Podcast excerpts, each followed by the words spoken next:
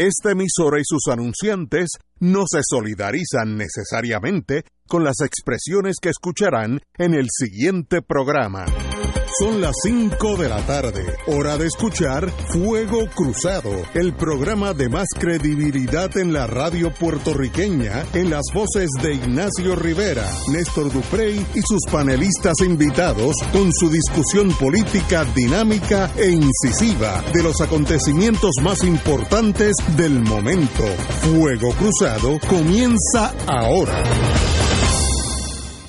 Muy buenas tardes, amigos y amigas de Fuego Cruzado. Día lluvioso, por lo menos en San Juan. Yo no está sé lloviendo. el resto Digo, de la isla.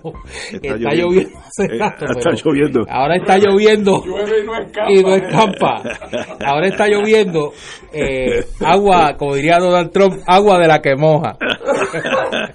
Pero está lloviendo hace rato. Pero obviamente hoy, hoy el, el, el- como decía Benny Frankie, el, como decía el, El pie forzado. el pie forzado tiene que ser la Junta de Gobierno del Partido Popular. La reunión ayer, que como yo predije en mis toques de cinismo no iba a pasar nada, pues me, me quedé, yo creo que hasta Sí, corto. pero antes de eso yo creo que ha habido un evento en el país en los últimos Dime. minutos que requiere, no me- me parece que No es el Partido Popular. el análisis de nosotros. No, no, opaca al Partido Popular. eh, y es un pronunciamiento dramático que ha hecho el gobernador de Puerto Rico en las últimas horas, que yo creo que nosotros debemos de reaccionar. eh, y es que el gobernador de Puerto Rico, haciendo una parte en sus eh, múltiples gestiones ejecutivas, le ha pedido a nombre del pueblo de Puerto Rico al cantante Bad Bunny, quien entiendo que ustedes todos conocen. Yo sé quién es. Tú sabes quién es Bad Sí, Bunny. de la nueva Pues él le ha pedido a Bad Bunny que por favor, a nombre del pueblo de Puerto Rico, eh, que por favor abra una tercera función en el eh, Coliseo. Déjame leerte Puerto exactamente las palabras del señor gobernador. Adelante. Felicitaciones por, por vender en tiempo récord tus dos conciertos. Te has ganado el cariño de todo, de todo Puerto Rico. Sin embargo, mucha gente que te quiere ver no tendrá la oportunidad. Te pido a nombre del pueblo que abras una tercera función. Firmado el señor Ricardo Rosselló.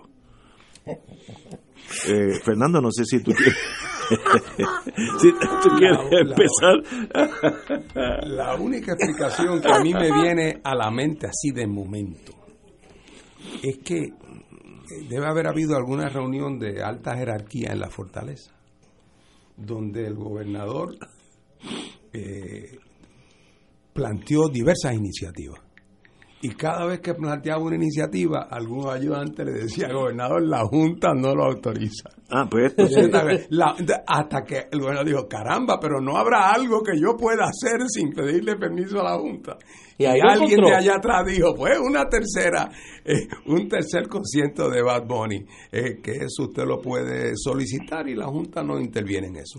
Eh, pero nada, yo creo que fue inspirado por la visita de Kanye West a, a Casablanca. Yo creo que él se contagió. Como vio que Kanji fue a ver a Trump. Pues mira, yo- Oye, yo quiero aprovechar, quiero hacerle de aquí, yo sé que nosotros somos el espacio favorito a las 5 de la tarde de, de mi amigo Jay Fonseca.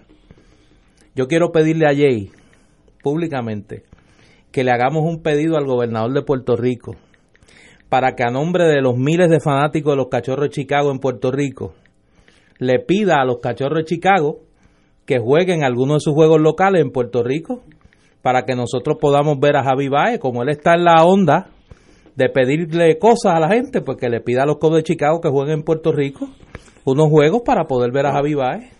esto no sería. Por eso, porque se lo pida. A- a veces idea aproveche. me- Yo estoy seguro que Jay Fonseca y yo hablamos a nombre de miles de puertorriqueños que son fanáticos de los Cubs de Chicago.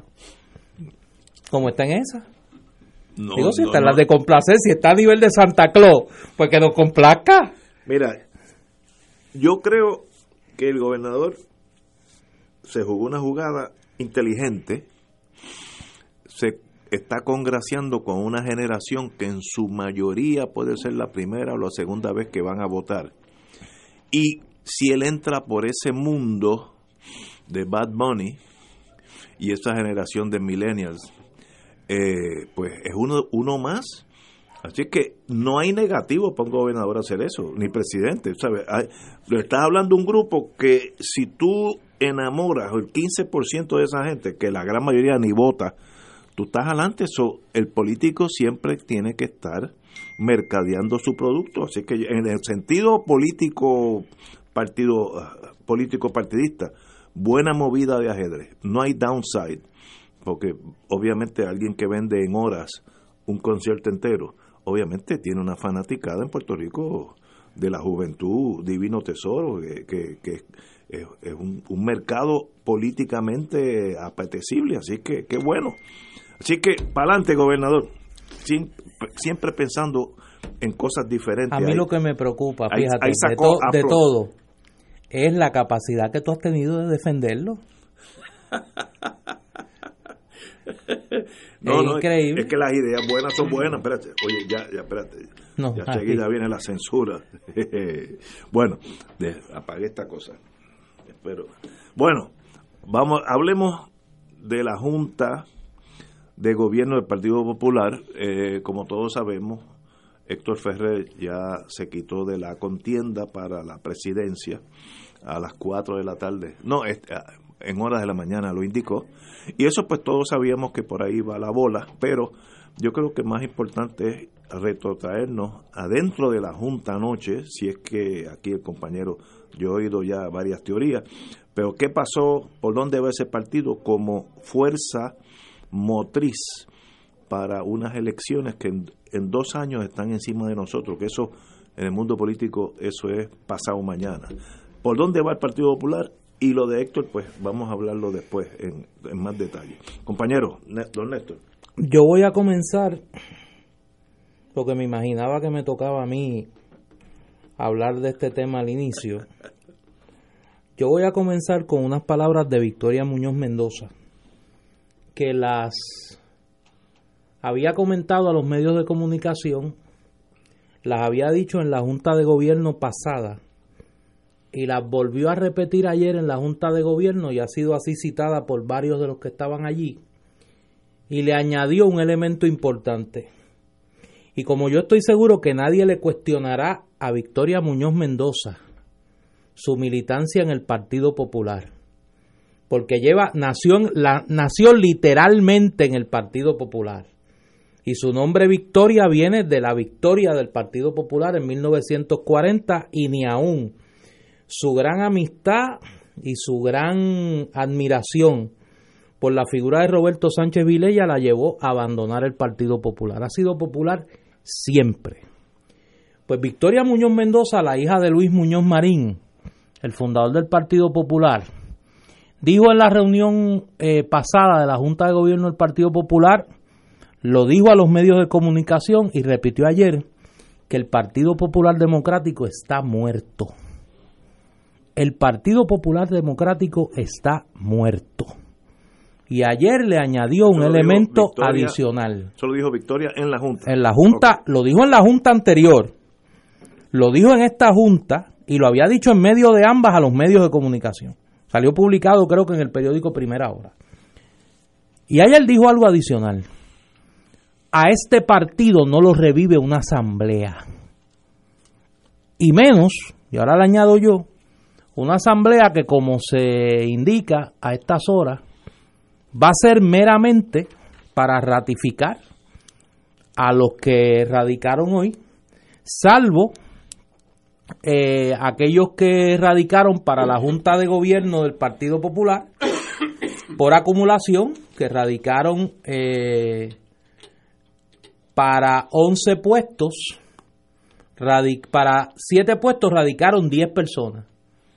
Jesús Manuel Ortiz, José Luis Dalmau, Ángel Matos, Tatito Hernández, Cirilo Tirado, Rosana López, Luis Vega Ramos, Isidro Negrón, Pedro Peter Maldonado, Jesús Torres y Ramoncito Ruiz.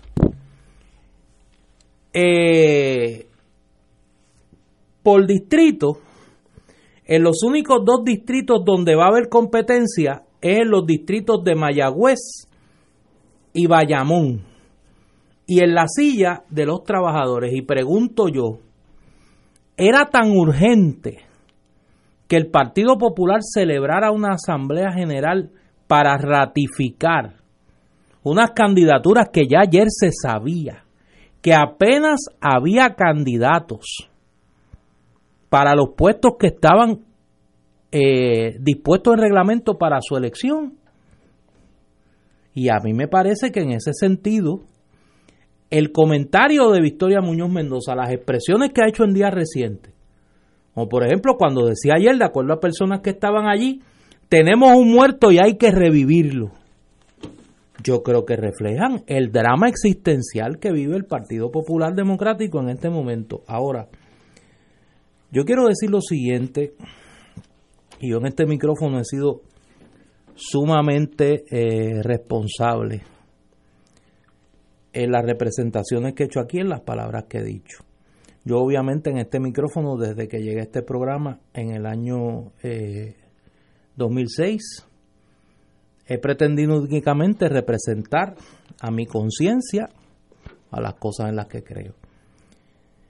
Yo creo que a los que por años hemos tratado, y debo decirlo hoy con mucho dolor, sin éxito, de renovar el Partido Popular, nos ha llegado el momento ya no de pensar, de conversar en serio la necesidad de proveerle al pueblo de Puerto Rico un nuevo instrumento político electoral que haga realidad los ideales los valores, los principios que dieron vida en 1938, adecuados al 2018, al 2019, al 2020, al siglo XXI, al Partido Popular Democrático. Y que se pueda tener en el país un vehículo que más allá de la ambición y que más allá de la obsesión consigo mismo, pueda construir desde la oposición un gran arco político y social que presente una alternativa al Partido Nuevo Progresista, al proyecto anexionista que el PNP representa, al desmantelamiento de las instituciones públicas en Puerto Rico, a la corrupción como norma de gobierno, y que pueda darse una conversación en serio, no ya para pensar qué hay que hacer, sino para comenzar a hacer realidad comenzar a hacer realidad ese nuevo proyecto político y social que el país necesita. El Partido Popular Democrático ayer le dio la espalda a su futuro, le dio la espalda a su futuro. Y en ese sentido la pregunta es, ¿cómo se liberan no solo los 600 mil seres humanos que aún se cobijan bajo la insignia del Partido Popular, sino los cientos de miles de puertorriqueños que perdieron fe en ese proyecto político. Y que el Partido Popular, lejos de hacer cosas para devolverle la fe, se ha empeñado en demostrarles su incapacidad para reconocer su crisis y su incapacidad para actuar para renovar ese proyecto político. Y a mí me parece que en ese sentido yo obviamente no represento a nadie. Yo me represento a mí y a mi conciencia. Pero yo estoy dispuesto a colaborar con aquellos que decidan en su momento construir y darle al país un nuevo proyecto político. Me parece que llegó la hora y me parece que continuar dándonos contra la pared de un partido que ha decidido cerrarle sus puertas a la participación, cerrarle sus puertas a la renovación, cerrarle sus puertas a la necesidad de construir un gran arco político de oposición en Puerto Rico, es perder el tiempo. Señores, tenemos aquí una pausa y regresamos con el distinguido amigo Fernando Martín. Fuego Cruzado está contigo en todo Puerto Rico. Yo decidí que todas las mañanas me voy a levantar bien temprano y salir a caminar con mis amigas del barrio. ¡Vamos! Y yo decidí que una vez a la semana me voy a reunir con mis panas de la vida para ir a Guabate a comer.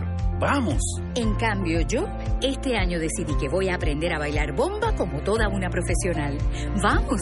En Humana creemos que hay mucho por vivir. Y si vas a cumplir 65 años y estás buscando un plan de salud Medicare, recuerda que puedes escoger el plan Medicare Advantage que te ofrece 14, más beneficios. Vamos, cámbiate a Humana. Con salud le sumas a tu vida. Humana Medicare Advantage. Humana es una organización Medicare Advantage HMO y PPO con un contrato de Medicare. La inscripción en cualquier plan de Humana depende de la renovación del plan. ProArte Musical estrena su temporada 2018-19 con el solo dúo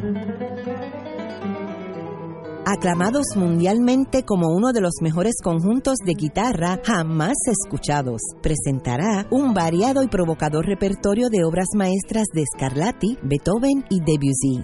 Solo dúo, domingo 21 de octubre, 7 de la noche, Sala Sinfónica Pablo Casals. Boletos en tiqueterapr.com y en el Centro de Bellas Artes de Santurce. La Parroquia y Academia Espíritu Santo de Levittown presentan a Andy Montañez en Viva la Navidad. ¡Viva Nochebuena! ¡Viva Navidad! Ven y disfruta de una espectacular gala de Navidad en familia. Acompáñeme que en este momento son 55 lo que estoy cumpliendo y seguiré cantando en todo momento y en cualquier lugar. Andy Montañez en Viva la Navidad. Ven a celebrar en la tradicional Gala de Navidad. Viernes 7 de diciembre, 7 y 30 de la noche en la Parroquia Espíritu Santo de Levittown.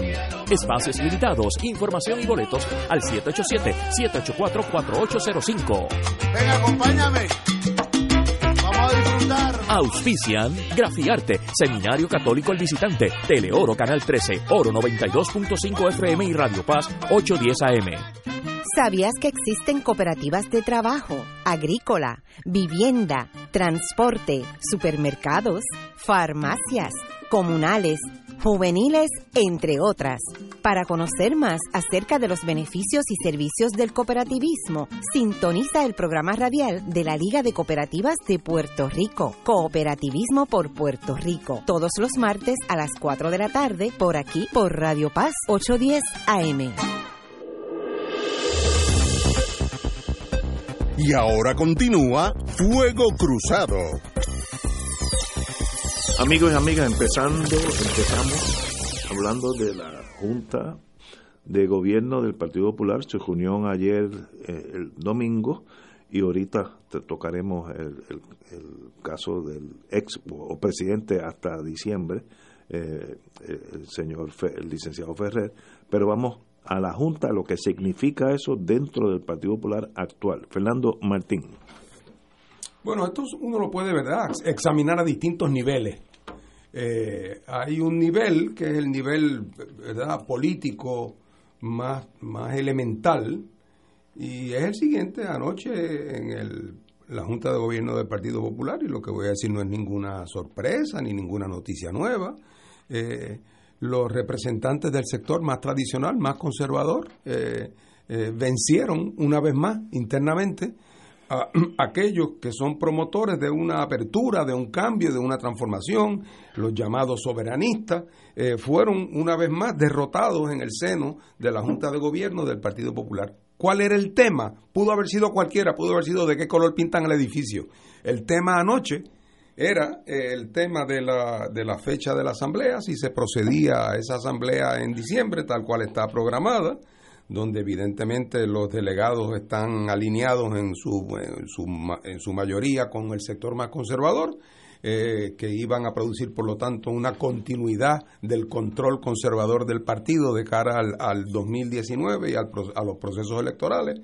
O si por el contrario se iba a tratar de un poco virar la olla, tratar de ver cómo se abría el proceso eh, para que en la esperanza de que la base del Partido Popular eh, eh, encontrara ese grupo de promotor del cambio, encontrara un, campo más fértil. Pues le cortaron el vuelo a la salida y una vez más fueron derrotados. Esto no es la primera vez que ocurre en el Partido Popular eh, y para las personas que miran desde afuera, como es el caso de este servidor, eh, el Partido Popular, su técnica para bregar con los grandes temas eh, ha sido siempre posponer y posponer y posponer y en, entre, entre hachazo y hachazo descansa el palo y el palo que descansa siempre es el sector más conservador y más reaccionario del partido. las decisiones grandes eh, que tomó, ha tomado el Partido Popular en su vida, que realmente han tenido consecuencias para ese partido no han sido muchas. La decisión de darle la espalda a la independencia, la decisión de abandonar el modelo de un desarrollo económico donde el Estado iba a jugar un papel estratégico crucial y entregarse al modelo de industrialización por invitación. Eh, luego echar por la borda el concepto de asociación y entregarse al concepto de unión eh, permanente. Eh, y con el curso del tiempo cerrar las puertas internas eh, a los sectores más progresistas, como se dramatizó en el, con la confrontación del 68 de la llamada vieja guardia del partido, que estaba llena de gente joven, frente a, frente a Roberto Sánchez. Esas son las decisiones cruciales históricas del Partido Popular. A todo esto, desde ese entonces para acá, siempre ha habido en el Partido Popular un sector de gente que no veía con buenos ojos esos desarrollos eh, y particularmente, emblemáticamente, el tema del estatus. Eh, que tenían posiciones más avanzadas, que eran más, reconocían el carácter de subordinación política del Estado Libre Asociado y su necesidad de transformación. Eh, y esa gente comenzaba levantando un, argumento, una pelea, y cuando de momento esa, esa iniciativa amenazaba eh, con eh, destruir la unidad aritmética del partido de cara a las elecciones, los conservadores siempre decían, eh, decían que se detenga el juego, time out. Vamos a por el momento a unirnos todos para las elecciones y continuamos esta conversación después de las elecciones. Y entonces así pasaba. Eh, entonces los más progresistas, eh, en vez de abandonar el partido, irse a montar tiendas aparte o lo que fuera, aceptaban el planteamiento de que aquí hay que coger un break y lo seguimos discutiendo en familia. Y en ese proceso de vamos a dejar, vamos a tener un time out de la pelea y seguimos discutiendo después de las elecciones, en ese proceso van más de 30 años. Entonces, la pregunta, esa declaración que dio eh, Néstor aquí al principio del programa, eh, eh, es una declaración de alguien que dice, hasta aquí me trajo el río. O sea, esta vez, eh, si, si, no, si no respondemos a ese sector reaccionario conservador que pretende seguir enrumbando al Partido Popular por la misma ruta que lo ha llevado a donde lo ha llevado, pues hay que romper con ese partido de alguna manera. Yo he oído a otras personas antes decir eso, y tengo que confesar, no estoy pensando en Néstor naturalmente, pero en otras personas, que a la hora de la hora, cuando vino el apretón, eh, cayeron y fueron seducidos otra vez por el argumento de que, bueno, pues continuamos la conversación después de las elecciones y en el entretanto eh, ganémosle a los estadistas, ganémosle a Rosselló Padre, o ganémosle a Rosselló Hijo, ganémosle a Romero, el argumento del momento y de la ocasión.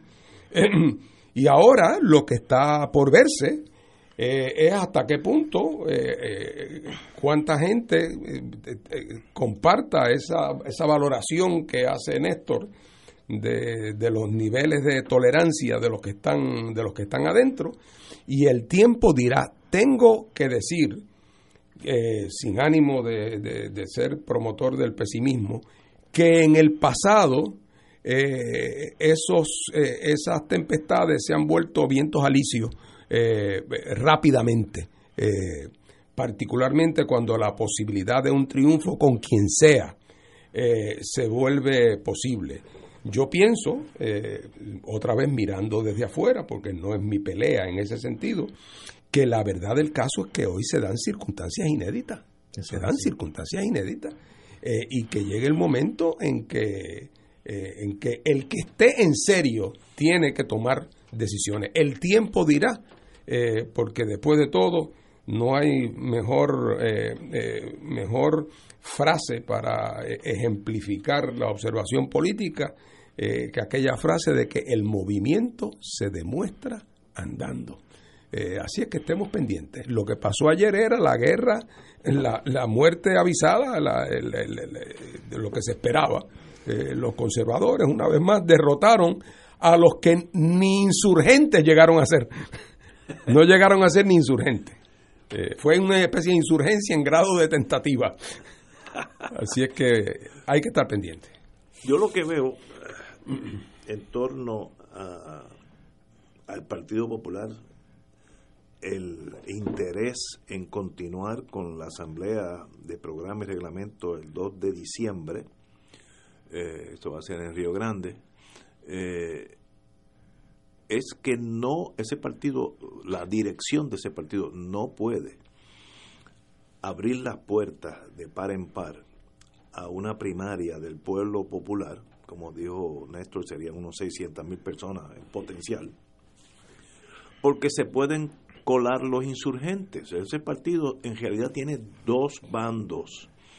Tiene un bando cuasi estadista y algunas, yo en mi toque de la vida, algunos le pasan a los estadistas en ser conservadores y de derecha, eh, tiene ese bando que es el que controla el partido y tiene un bando de izquierda que era el Partido Popular tradicional. Yo yo nací en ese mundo que era un partido de, de gente humilde yo le llamo los el proletariado o, o en Argentina los descamisados del Partido Popular.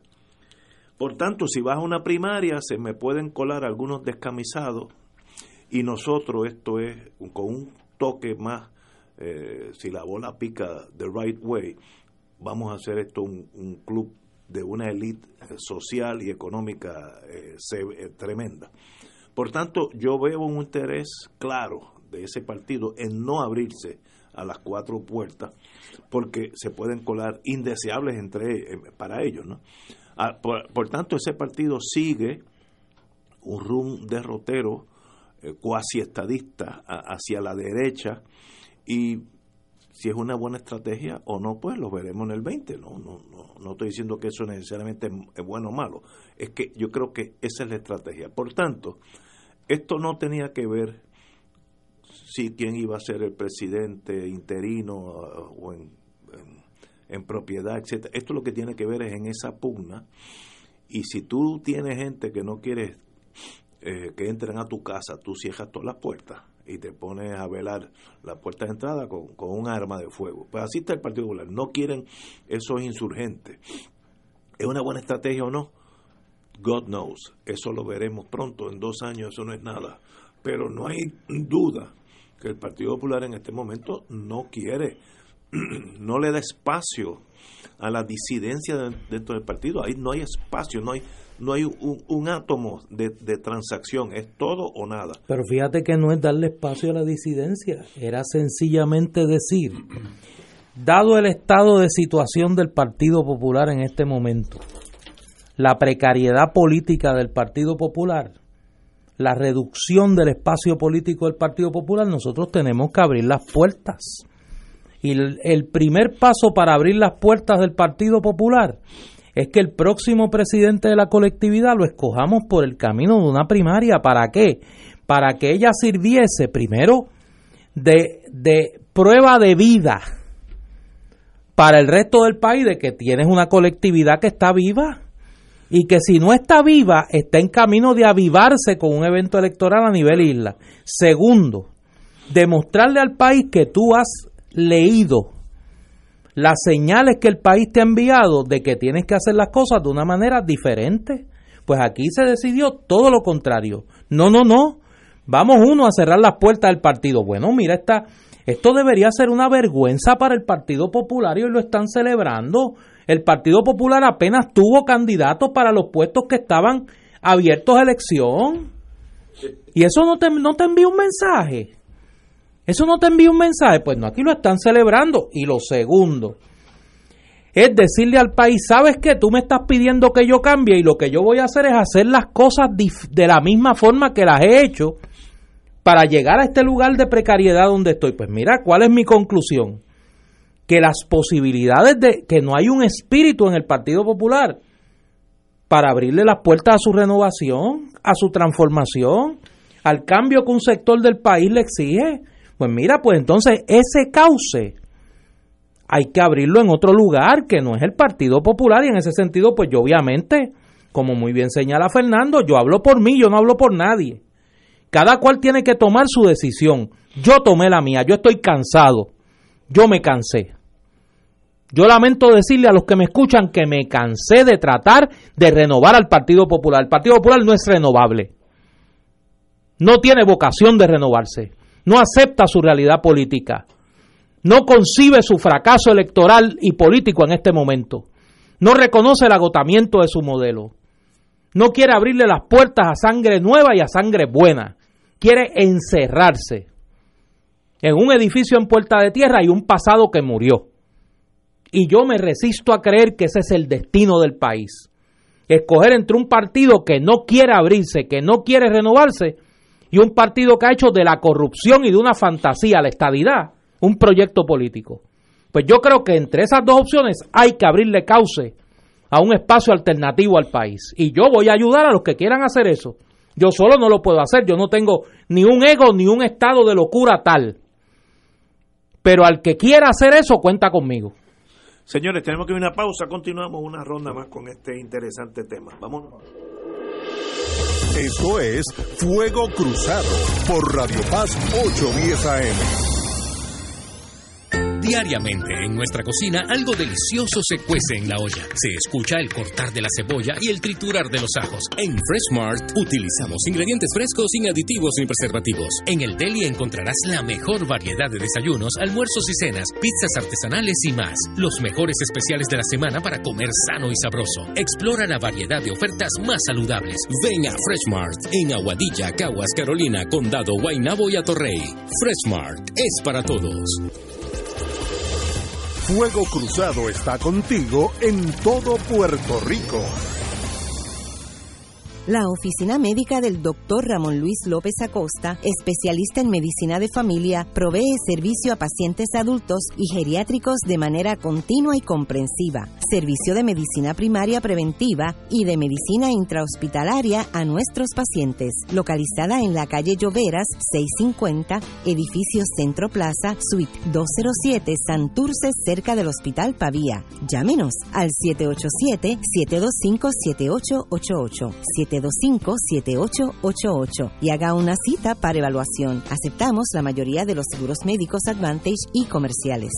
Garaje Andalucía, atendido por su propio dueño y una vasta experiencia en el mercado, te ofrece servicio de hojalatería y pintura de manera rápida y confiable, usando materiales de primera calidad. El servicio de grúa, autos disponibles para alquiler y fácil acceso nos distinguen de la competencia. Registrado en el seguro obligatorio y compañías de seguro privadas, respaldados por nuestra experiencia, garantizamos el mejor servicio en hojalatería y pintura de dejando tu auto como nuevo. Garaje Andalucía, Avenida de Diego 912, Caparra Terras, teléfono 761-9643. 761-9643.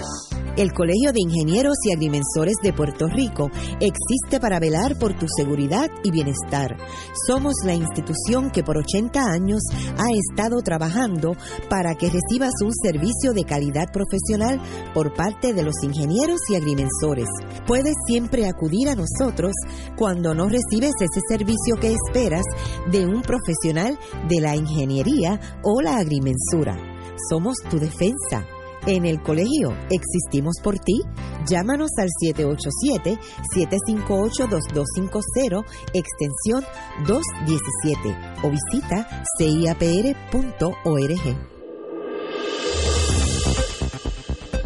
Y ahora continúa Fuego Cruzado.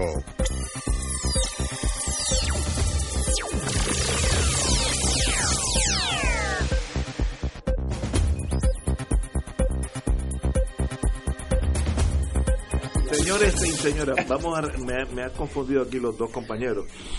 Eh, como yo no, no estaba en este mundo político partidista, pues, pues parto de unas premisas de lógica y que a veces son fatales. Yo sé, me consta que Aníbal José Torres, Aníbal José Torres es el presidente electo del Partido Popular y partía de la premisa, asumía, que pues juramenta mañana por la mañana. No, no es el presidente electo, déjame corregirte. Y es que él es el único candidato Exacto. a la presidencia okay. del Partido eh, Popular, eh, porque entre las cosas que aprobaron ayer, aprobaron, no te rías, porque entonces me hace reír a mí y la gente se cree que yo me estoy este, vacilando el asunto. No, ellos aprobaron una resolución ayer donde dejaron claro que hasta el 2 de diciembre, hasta que ocurra la asamblea, el presidente del partido es Héctor Ferrer. Pero el único candidato a la presidencia. Si la asamblea va a ir a ratificar a Héctor Fer, a, Ah, Aníbal José Torres. Por- pues yo, yo, yo partí de la premisa que él va a poder comenzar a dirigir el partido No. según él desee, pero ustedes ustedes dos me han corregido y dicen no, No. el presidente eh, en vigencia, vigente, sigue siendo Héctor Ferrer hasta Por acuerdo diciembre, de la Junta de Gobierno del Partido Popular ayer, hasta diciembre 2. hasta el 2 de diciembre que se celebra la asamblea que ratificará a Aníbal José Torres En diciembre 2. en diciembre. de- Pero que en efecto quien está ah, mandando es la vicepresidenta. Que, que, que es Brenda López de que Brenda que López, no aspira Que no solamente no aspira, que votó a favor de que, de que no la convención no se hiciera. de que no se hiciera la asamblea y se realizara la primaria. Entonces, ok.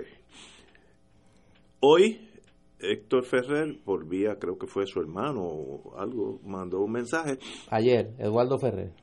Eh, que no va su hermano. Bueno, no- porque ayer, Ser- antes de la reunión de la Junta de Gobierno, Rafael Lenín López publicó en su cuenta de Twitter una información que supuestamente, como decía aquella, a- aquel en el personaje de aquella, supuesta y alegadamente, le había llegado información de que Héctor Ferrer estaba en una su condición se había agravado en las últimas horas creó todo un escenario de, de- de- un deterioro fatal de la salud de Héctor Ferrer que el hermano tuvo que en medio de la tarde aclarar que no era correcto. Y en el pro- eh, y, y luego de eso llega hoy la supuesta carta de Héctor Ferrer donde está anunciando que no va a ser candidato a un nuevo término como presidente del Partido Popular. Quiere decir que a los efectos legales él sigue siendo el presidente hasta diciembre 2. Por acuerdo de la Junta Muy de bien. Gobierno ayer, vía resolución presentada por el alcalde de San Lorenzo, Joe Román. La, la razón, pienso yo, por la cual el sector ese conservador, reaccionario, francamente, del liderato del Partido Popular, eh, ha logrado tantas veces poder eh, imponer su criterio y ha podido eh, desarmar a los sectores que son más reformistas. Eh, A mi juicio, eh, depende de una, ha, dependido particularmente en los pasados 25 años de una premisa. Número uno, el- ese sector en el cual veo a Prats, veo a Batia, con el apoyo ambos de la gente de Ponce, esa gente piensa, número uno, que como el poder desgasta eh, en los tiempos del cólera en que vivimos, eh, pues entonces eso quiere decir que el gobierno del PNP va a llegar muy debilitado por el desgaste a las elecciones que vienen. Lo cual es una manera de decir entre líneas, casi cualquiera les puede ganar. Primera premisa. Segunda premisa, el candidato debe ser un candidato conservador eh, para que no perdamos votos a manos de los estadistas. Y en segundo lugar, de los que no son estadistas, despreocúpate, porque a la hora de la hora, aunque no simpaticen mucho con un Prats o con un Batia, a la hora de la hora sacan la banderita de Puerto Rico y dicen, si no ganamos nosotros, será el PNP quien gane y nos va a poner la estadidad de sombrero. Y esa estrategia es la que ha, esos dos elementos son los que han motivado el que hayan logrado siempre prevalecer, el que pueden hacer un argumento de aritmética electoral que les permite, que les podría permitir eh, ganar. Eh, lo que pasa es que ahora son nuevos tiempos eh, y esos argumentos que en el pasado le funcionaron pueden no funcionar. Le puede el gobierno PNP llegar a las elecciones del 20 con todo este dinero que va a correr por ahí, puede llegar en una posición fortalecida con una imagen de que el país está corriendo el dinero y de que por lo tanto en vez de llegar de, eh, en el piso eh, tengan una cierta revitalización eh, de patronazgo político. En segundo lugar, el, el león de la estadidad ya más bien parece un gatito que otra cosa. Mete el miedo con que si el PNP gana viene la estadidad. Se vuelve una especie de fantasía.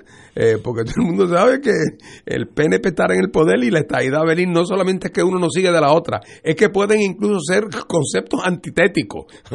Puede resultar ser que los triunfos del PNP le hacen daño a la causa de adelantar la estadidad. Así es que esos cálculos tradicionales eh, eh, no tienen la vigencia hoy eh, que tenían que tenían antes. Por eso me parece que si siguen por ese camino de enroscarse en la posición reaccionaria, pensando que el gobierno se desgasta y que en las próximas elecciones todo el que no sea estadista no tendrá otra alternativa que a bombardino eh, votar por un candidato de derecha del Partido Popular, eh, que ese cálculo es un cálculo equivocado y disparatado. Eh, a veces uno tiene que, antes de comenzar el programa, estábamos hablando, Fernando y yo, de sentarse en una mesa. En el mundo militar existe mucho eso, regroup, regrouping. Cuando las cosas empiezan a salir mal y, el enemigo empieza a avanzar, tú tienes que decir, espérate, espérate, vamos a sentarnos aquí. ¿Qué está pasando? ¿Por, por qué estamos perdiendo las batallas? Y en yo creo que en el mundo político es más o menos el mismo escenario. Las batallas que Lela ha perdido en los últimos dos años, González, eh, ¿cómo se llama? Eh, Sánchez Valle. Sánchez Valle, eh, cuando yo oí la subprocuradora, eh, sub solicitor general, procuradora ante el Supremo del gobierno federal, Departamento de Justicia, decir que la posición que tenía en los últimos 50 años, pues mire, la queja ahora es esta, esto es un territorio donde cada cual por su lado, Puerto Rico no tiene ningún poder. Eso fue ante el Supremo y uno de los jueces le dijo, pero usted está seguro de lo que está diciendo. Los jueces son finos, ¿no? Dijeron, pero porque usted lleva 60 años diciendo lo contrario. Dice, no, esta es la posición del gobierno federal. Y entonces, en estos días, que hasta me cayó malo, en el caso de que está llevando al juez Helpi, de un puertorriqueño que recibe el Supplemental Security Income en los Estados Unidos, que a los territorios no le aplican y se muda, creo que me dijo el juez por la ISA por ahí, y el IRS se da cuenta y dice, espera, espera, yo te he estado pagando 5.600 dólares más por año porque tú eras residente de los Estados Unidos, pero tú estás aquí ahora, me debes casi 28 mil dólares. 28 mil dólares. Ese caso, pues, el juez Helpi, con razón, dice, espérate, ¿cuál es la posición de Estados Unidos en torno, por qué el, el SSI, este, este incremento en el seguro social, no aplica a los territorios, aplica a todos los estados? Y el Departamento de Justicia, cito, por- para- porque si no me, me altero emocionalmente, el Departamento de Justicia le alteres que después no puedes ir a, ver a Bad Bunny. a Bad Bunny. el, el Estados Unidos, esto fue en estos días, en este weekend, porque se hace electrónicamente, cita, el Congreso tendrá el poder de disponer y de hacer todas las reglas y reglamentaciones necesarias respecto al territorio, y ahora énfasis aquí, respecto al territorio y otra propiedad que pertenezca a Estados Unidos. Otras palabras, para ellos esto es como un televisor en colores, porque es propiedad, es un carro usado que está ahí, cuando yo salga de aquí me monto él, lo prendo y sigo caminando. Eso es lo que es Puerto Rico para Estados Unidos. Cito a lo que dijeron este fin de semana. Eh, el Congreso puede disponer, etcétera, etcétera. Y reglas y reglamentos necesarias respecto al territorio y otra propiedad que pertenezca a Estados Unidos. Así que mientras seamos propiedad que pertenecemos, en este caso, eh, pues no le aplica el dinero que se hubiera recibido si hubiera estado este señor viviendo allá. ¿Y qué quiere decir el, SSI, Supplemental Security Income? Es una cosa bien sencilla. Estados Unidos tiene una línea imaginaria en lo que reciben seguro social, vamos a decir, por encima de 800 pesos, eh, el, el ser humano necesita, básicamente, aun cuando esté retirado, unos mil dólares al mes. Pero si yo cotizo 800 dólares al mes, Estados Unidos, ahí viene el SSI, Supplemental Security Income, y me paga los 200. Entonces yo recibo mil dólares a- al año, al mes, en vez de 800, que fue lo que yo co- coticé. En los territorios no aplica eso. Si usted cotizó 600 pesos, se queda con 600 pesos. Eh, y si cotizó 700, pues mala suerte. Esa diferencia era 5.600 dólares al año entre el puertorriqueño residente de Estados Unidos bajo la línea de pobreza y el puertorriqueño en Puerto Rico que no importa la línea de pobreza. Eso es irrelevante. El problema es la actitud en blanco y negro de los Estados Unidos. Dice, mire, esto es propiedad nuestra. Y es tan crudo que es hasta saludable. Porque ah, se fueron todos los mitos este, del pasado en torno sobre todo al Partido Popular que vivió de esa mitología muy, muy triunfantemente, successfully. Eh, pero ya ¿Cuántas veces Estados Unidos tiene que decir que nosotros somos propiedad de ellos? Punto. Y como es un televisor en colores, yo lo prendo y lo apago cuando yo quiera. Eso es cínico, pero es verdad. Entonces, dentro de esa realidad, ¿para qué el, Partido Popular existe? ¿Cuál es su misión?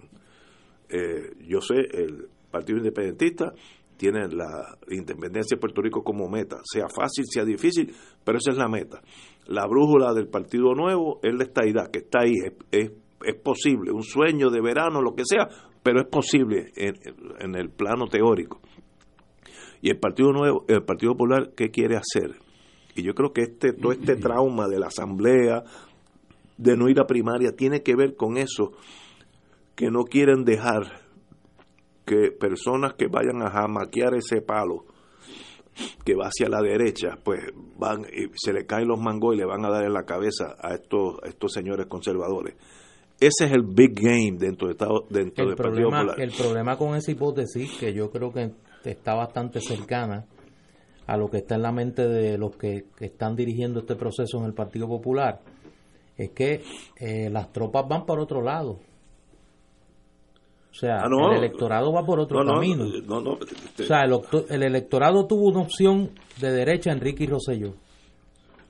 Tuvo una opción de centro en David Bernier, que intentó cambiar el Partido Popular y se dio contra la pared. Y de eso en su día, pues, se, se podrá hablar más. Pero el partido, el país decidió darle sus votos a una candidata independiente y a un candidato independiente a la gobernación que nada tenían que ver con ese proyecto del que tú hablas. O sea, es que, eh, es que el problema, digo, y a mí me da mucha pena que este proceso le haya caído en la mano a una persona a quien yo distingo, quiero y, respeto, que es Aníbal José Torres, lo conozco hace muchos años. Pero tú, tú, o sea, que tu, que tu discurso de llegada sea que este es un partido de centro, que no tiene ideología, y que aquí lo que hace falta es disciplina, pues mira, o sea, estás mirando para donde no es y estás leyendo un país que no existe, lamentablemente. Y en ese sentido, a mí me parece que la gran tragedia en este momento de ese liderato es que está actuando bajo unas premisas de, una, de un país que no existe, del recuerdo de un país que existió pero que ya no es el país de, de, o sea, el país donde más importante, donde es más importante que el gobernador le pida un concierto a Bad Bunny eh, que una discusión profunda sobre el futuro ideológico del país, pues eh, mire, nos guste o no es el Puerto Rico en el que estamos. ese es el, país que estamos, el, país de el país de las redes sociales, el país donde usted no puede aspirar a que 20 en una marquesina reorganicen una colectividad. Ayer y en su momento habrá que hablar de eso. El secretario general del Partido Popular admite que el 40% de esos delegados que van a ir allí son los delegados de la reorganización pasada que fue hace seis años. Que esa gente no se sabe si están vivos, muertos, viven en Puerto Rico o qué. Ese nivel de despegue de la realidad. Claro, movido por la obsesión de cerrar la puerta. Tranca la puerta. Eso me acuerda a mí cuando yo era chiquito, en casa me decían, cómete, come rápido que viene la visita. Aquí están cerrando la casa para que no llegue la visita. O sea, esa es la actitud. Tenían allí, mira, que lleguen las cuatro y no venga nadie. Y venga Radical y nos, que nos tumbe la plancha. Así tú puedes construir un movimiento que aspire a ser no solo oposición por oponerse, sino constructor de una transformación del país, pues mire, ya yo llegué a una conclusión que no. Yo me da mucha pena y, tengo amigos que difieren de mí, amigos que quiero mucho, que se quedarán en el Partido Popular. Yo les deseo suerte. Yo no puedo. Porque Se- acuérdate también. Néstor, Yo no puedo. Acuérdate que la- el, el discurso de la oficialidad ahora del Partido Popular va a ser el siguiente. Aquí nadie tiene por qué quejarse, porque va a haber una primaria para la gobernación. En el 2020. En el, en el 2020, en junio. Una primaria de ley, y si hay alguien que quiere, eh, eh, eh, ¿cómo se llama? Ser contestatario y lanzar su candidatura, claro. Y, tras- y, y de ahora en adelante, ese proceso de cierre de puertas que describe Néstor, pues ahí ahora entra la brigada con los clavos. Así. A- Ahora le ponen la tor- y- y tormentera. tormentera. Ahora Para viene la que tormentera. Para que cuando llegue ese momento el cuadro interno sea tal que el que el que diga me voy a lanzar contra el candidato oficialista del partido. Ah, no, no, no, se está muerto. lanzando frente a una estructura blindada. Eso eh, eh, está muerto y digo, repito, yo sé que hay compañeros que no y compañeras que no van a compartir mi posición y yo lo respeto mucho. Yo sería yo sería deshonesto si yo dijera, hiciera la representación que yo creo que es posible la transformación de un instrumento que ya yo me convencí que no es transformable. ¿Y qué opciones, aunque esta es una pregunta que toma tal vez un día, qué opciones tienen esos 600 mil votos populares? ¿Hacia dónde va esa fuerza, que es una fuerza que todavía puede ganar elecciones? Porque yo yo yo no soy tan Pero confiado. es que yo creo No, que Rica- si. Ricardo Rosselló ganó con el 42%, es decir, hay un 58% del país que no votó por él. Alguien debería tener la aspiración de representar ese abanico de la oposición en su forma más amplia. Claro, no puede ser, no se puede caminar hacia adelante mirando para atrás, porque vas a terminar tropezando. Y el problema, ese es el problema en este momento. Pero ese es el problema. ¿Y qué opción tiene ese ciudadano que ha sido Bueno, popular yo, bona fide? yo planteo, y ahora yo que- planteo que no puede ser estrictamente una fuerza de desahogo las candidaturas independientes y nosotros tuvimos esa discusión aquí ad nauseam. Yo adelantaba que iban a ser un desahogo, pero que no iban a tener ninguna consecuencia. Y lamentablemente la única consecuencia que tuvieron, que creo que fue positiva, fue enviar un mensaje del hastío con lo que hay. Pero el hastío no es suficiente. Hay que construir una opción política electoral que requiere disciplina, que requiere trabajo, que no puede ser eh, con un tuit de 140 caracteres en las redes sociales, que requiere trabajo y que requiere esfuerzo. Yo he dicho aquí porque yo, gracias a Dios, tengo un ego saludable y yo no pretendo, yo no pretendo desde un micrófono decirle a nadie lo que tiene que hacer. Yo he dicho la conclusión a la que yo he llegado. Los que en Puerto Rico estén dispuestos a eso, cuentan conmigo. Cuentan conmigo. Y al compañero aquí a mi derecha, que representa al Partido Independentista A tu puertorriqueño. derecha, eh, aquí físicamente. Sí, sí. Pero la mesa es redonda. La mesa Este- es redonda. No, y a mi derecha hay muy poco. Pero en torno al PIB, ante esta eh, desasosiego, esta incertidumbre del Partido Popular, ¿dónde tú ves al PIB en este momento? Bueno, mira, eh, es, es indisputable, ¿verdad? Que el Partido Independentista y el Partido Popular históricamente han compartido una frontera electoral, una colindancia, ¿verdad? Cosa, por ejemplo, pues que el PIB no comparte, el Partido Popular también comparte colindancia por el otro lado con el PNP. Con el PNP. El PIB no tiene colindancia con el, con el PNP. Con el PNP. Ninguna. Eh, ninguna, ¿verdad? Eh, nosotros si ganamos votos que son de otro partido vendrían del Partido Popular y si los perdemos los perderíamos al partido al partido popular. Eh, en estos momentos donde se da se, se va dando la impresión de que el- la, la- la razón de ser histórica de esa estructura del Partido Popular eh, va dejando de tener fundamento eh, y eso se manifiesta en todo lo que hemos visto en tiempos en tiempos recientes. Yo soy de los que tengo la firme esperanza de que para mi partido ahí hay un espacio de trabajo muy grande entre personas que son simpatizantes de la independencia, eh, que pueden haber militado en el Partido Popular o que sin ser militantes del Partido Popular han estado cerca y han votado. Eh, y pienso que hay un espacio de que esa gente eh, un poco se, se declare por la independencia, vamos a decirlo de esa manera. ¿Por qué? porque lo que ha pasado en Puerto Rico, este temporal, y no me refiero a María, el temporal de toda esta crisis, eh, ha servido para subrayar muchos de los elementos del discurso histórico del independentismo y señalarlos como ciertos. Eh, así es que le han, le han fortalecido la credibilidad eh, al, al, independentismo y han hecho que mucha gente que pensaba que el tema de la independencia era un tema de un futuro por allá en algún sitio brumoso después del horizonte, pues de que no, de que eso es algo que está eh, cerca, eh, eh, porque la, la, crisis de Puerto Rico en algún momento va a manifestarse en una crisis explosiva de su relación política con los Estados Unidos. Así que para nosotros tenemos como reto, como reto, tratar de convertir eh, las próximas eh, elecciones en una que se conviertan en un gran en un reclamo fortalecido, incrementado de independencia ante la debacle y el desastre de, de la crisis del colonialismo en Puerto Rico. Y creo que mucha gente que antes se sentía o con algún grado de ilusión o de amarre con el Partido Popular, puede ahora no sentir eh, ese, ese compromiso. Yo sé que en los últimos 10 años, cuando yo regresé a Puerto Rico, la gente de todas las esquinas políticas no podían ni mencionar la palabra colonia, porque se sentían, hasta los estadistas, como que algo estaba mal. Y ya uno lee en todo, en la radio, en la prensa escrita, en la televisión, usan el término como la realidad. Eh, además que Estados Unidos lo remacha cada vez que puede con esas palabras.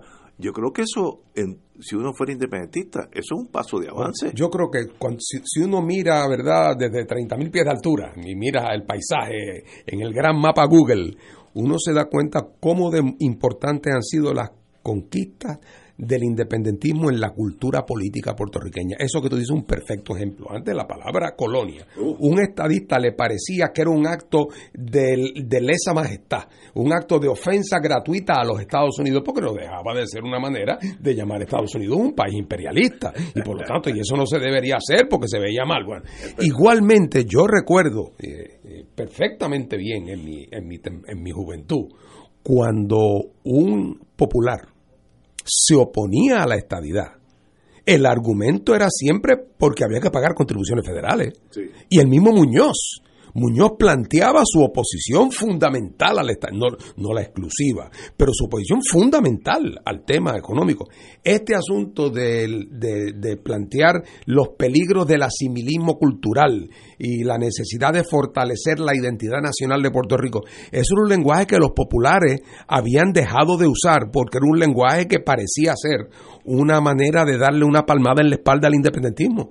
Y eso también se ha transformado. Hoy los populares denuncian la estadidad como un, pro, un asunto de asimilación cultural y de pérdida de identidad y de desnacionalización y hablan de la nacionalidad puertorriqueña sin ambaje y los estadistas hablan sin ambaje también y denuncian el coloniaje. Eh, así es que esos son para mí señales dentro de todo este mare magnum son señales de la maduración del sentido de identidad cultural. Y obviamente en la medida en que la identidad cultural se manifiesta en, la, en lo político, la manifestación eh, cult, eh, cultural más terminada, más acabada de la identidad política es el reclamo de independencia. Eh, así es que yo creo que eh, durante todo este tiempo tan difícil al independentismo le ha tocado el rol de mantener la llama encendida, eh, de evitar convertirse en un mecanismo marginal o folclórico de la política, en, en, en retener una identidad política institucional propia, mantener un vínculo y una presencia ante la comunidad internacional en espera de mejores momentos ¿Por qué en espera de mejores momentos? Porque por mejor agricultor que tú seas, y siembra la buena cos- la buena semilla y hace y, y pasas el arado y hace oye si no llueve y como la lluvia no la controlas tú. Y nosotros creo que hemos hecho muchas de las prácticas agrícolas apropiadas sin decir que hemos sido perfectos todo lo contrario pero no hemos nos ha tocado una sequía de 60 años. Y yo Pero- veo ahí en el horizonte Sí, nubarrones eh, sí, nubarrones. Es que no hay duda, uno mirando, como tú dices, de afuera, sin emociones, no hay duda que el escenario ha cambiado tajantemente. Seis de la tarde, tenemos que ir a una pausa. Fuego Cruzado está contigo en todo Puerto Rico.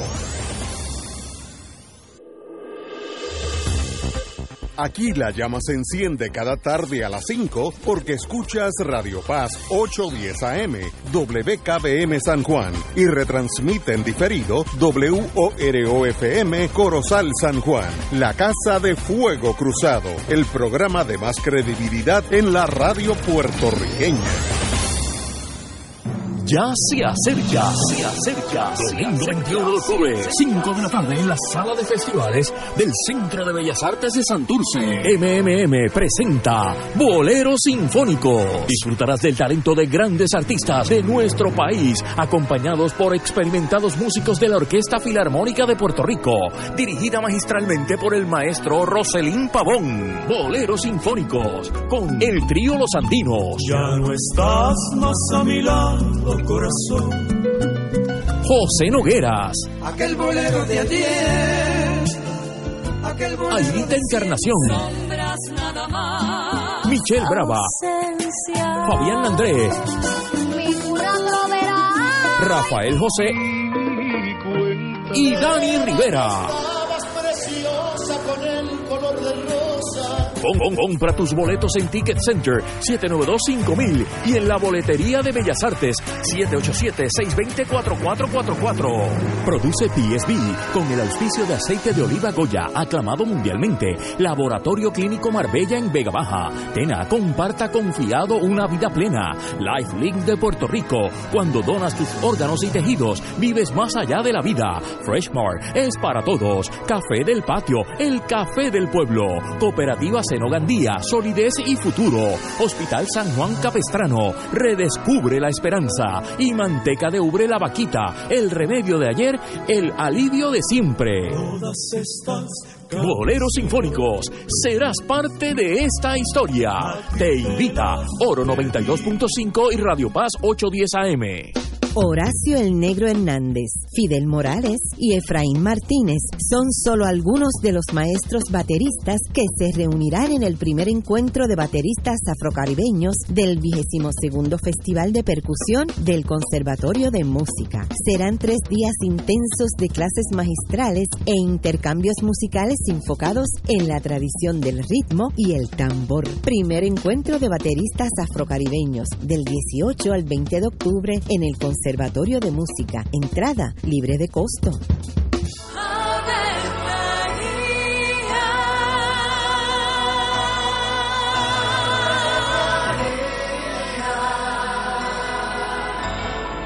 El ángel del Señor anunció a María.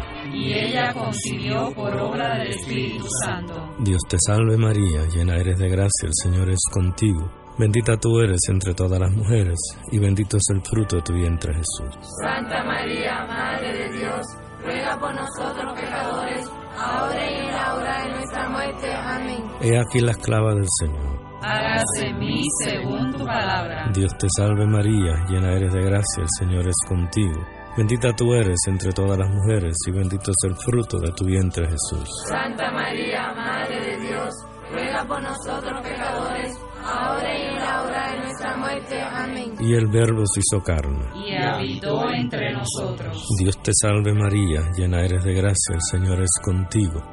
Bendita tú eres entre todas las mujeres, y bendito es el fruto de tu vientre Jesús. Santa María, Madre de Dios, ruega por nosotros pecadores, ahora y en la hora de nuestra muerte. Amén. Ruega por nosotros, Santa Madre de Dios. Para que seamos dignos de alcanzar las promesas de nuestro Señor Jesucristo. Oremos. Derrama, Señor, tu gracia sobre nosotros, que por el anuncio del ángel hemos conocido la encarnación de tu Hijo, para que lleguemos por su pasión y su cruz a la gloria de la resurrección, por Jesucristo nuestro Señor. Amén. Gloria al Padre, al Hijo y al Espíritu Santo. Como era un principio, ahora y siempre, por los siglos de los siglos. Amén.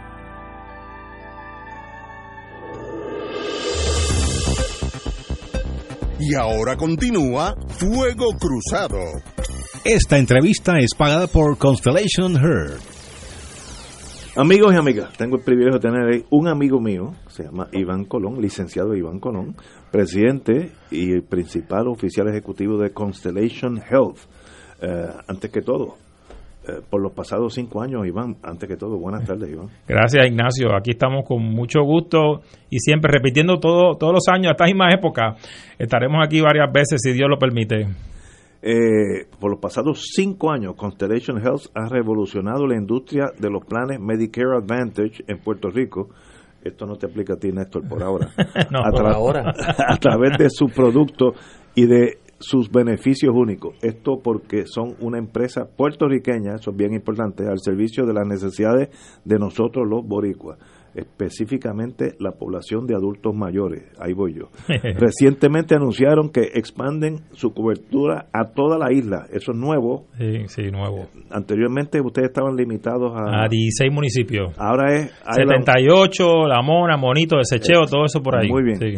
Para hablarnos en profundidad sobre Constellation Health, se encuentra con nosotros mi querido amigo Iván Colón. ¿Qué es Constellation Health, Iván? Bueno, pues como sabemos, esto es una compañía Medicare Advantage, que, que son para la gente que tienen Medicare, la parte A y parte B, las dos, las dos letras importantes A y B, y que desean estar entonces en un plan que le ofrezca otros beneficios adicionales a los beneficios básicos que ofrece Medicare. Y como sabemos, ahora de octubre 15 a diciembre 7 es que empieza la época de cambio para todas las personas que, que desean ya sea considerar un plan Medicare Advantage o que son nuevos al Medicare y que quieren afiliarse en un Medicare Advantage. Tú dijiste de 15 de octubre a diciembre A 7. diciembre 7, 15 de octubre a Yo no diciembre sé por 7. qué he oído que era diciembre 31. Eso no, No, es eso para nosotros son otras, otra, tal vez eso de mi salud, algo así, pero no.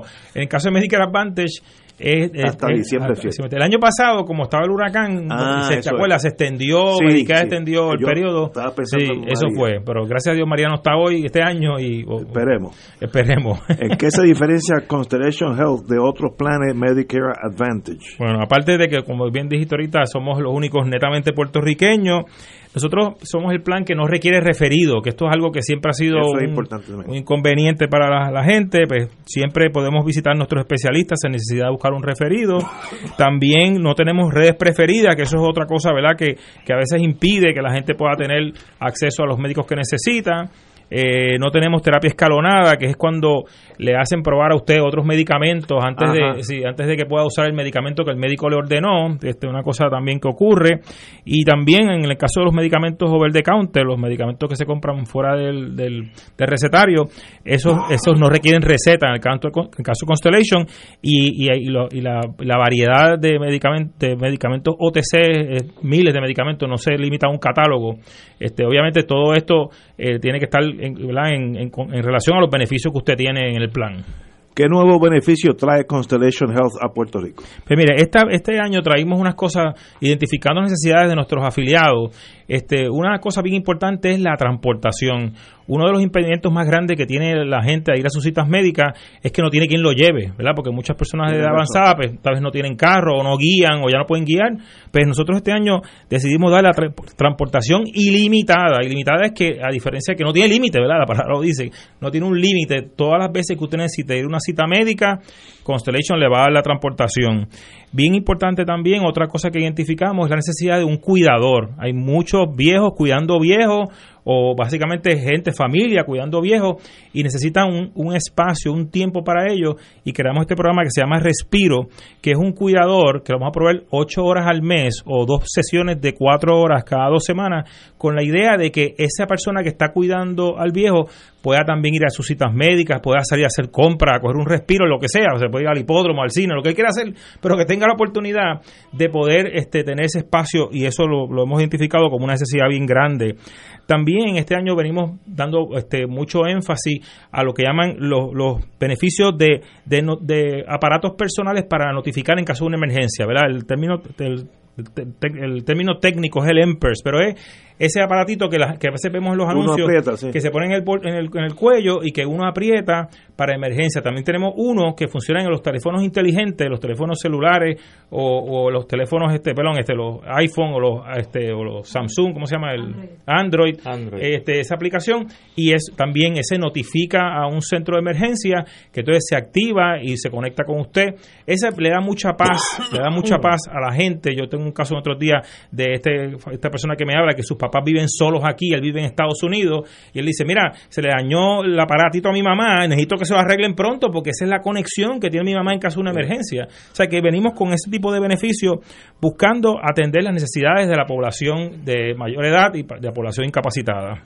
Háblanos de arroba home. Sí, esto nosotros creamos el año pasado y este año también estamos mucho énfasis a los programas at home, que son es, un- es un- una cubierta que está dirigida a las personas que ya sea que, que prefieren recibir los servicios de salud en su casa, En su casa. que vaya un laboratorio a su casa, que vaya un médico a su casa, que la farmacia la entreguen a su casa, ese tipo de cosas, o también las personas que están lo que llaman eh, incapacitadas bedridden, que están confinados a una cama, que tengan una cubierta que atienda sus necesidades, que no tengan que estar sacándolo de su casa para ir a citas médicas, sino que tra- tratar de darle la mayor cantidad de servicios en su cama, al lado de su- en su casa. Eso es lo que, lo que se persigue con el producto at home.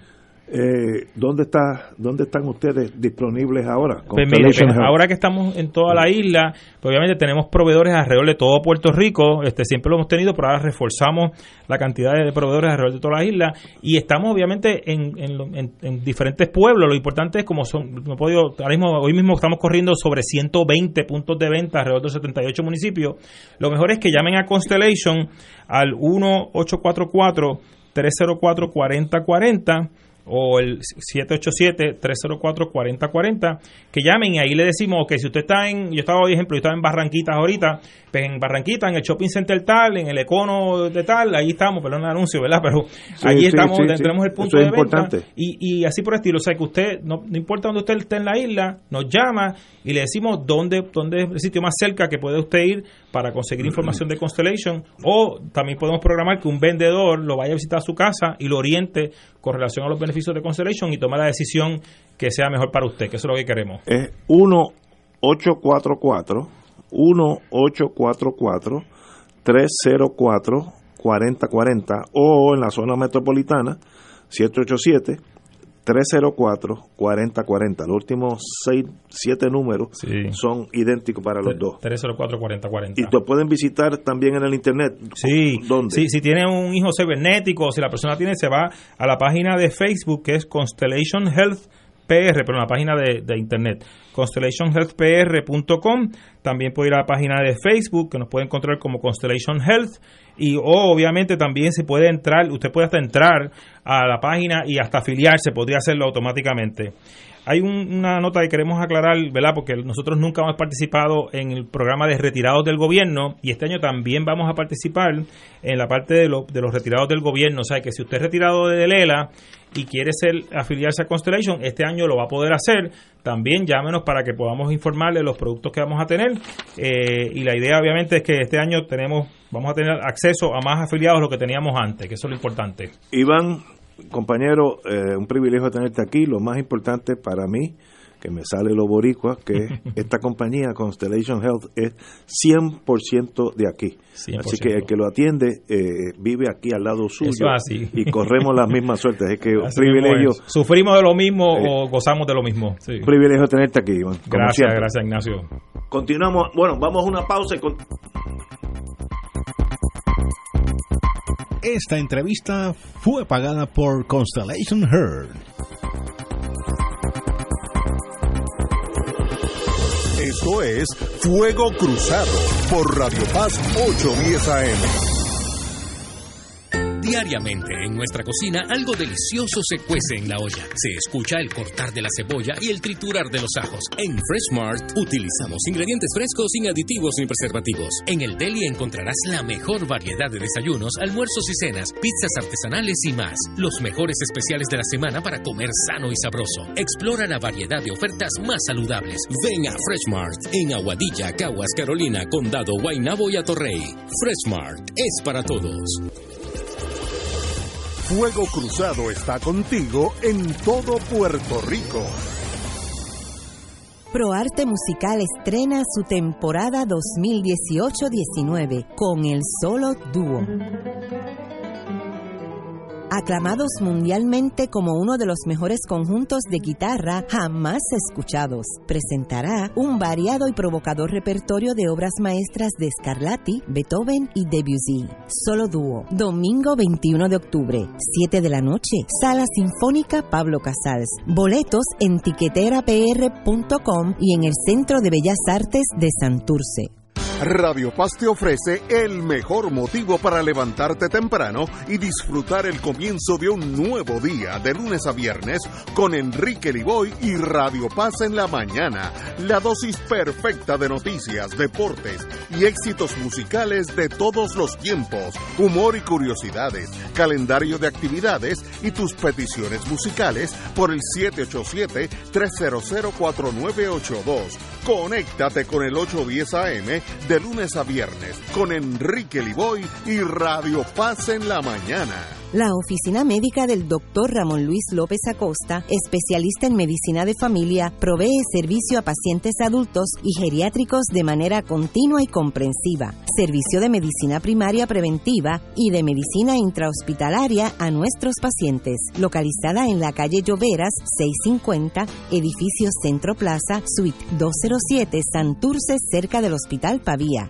Llámenos al 787 725 7888 725-7888 y haga una cita para evaluación. Aceptamos la mayoría de los seguros médicos Advantage y comerciales. Y ahora continúa Fuego Cruzado.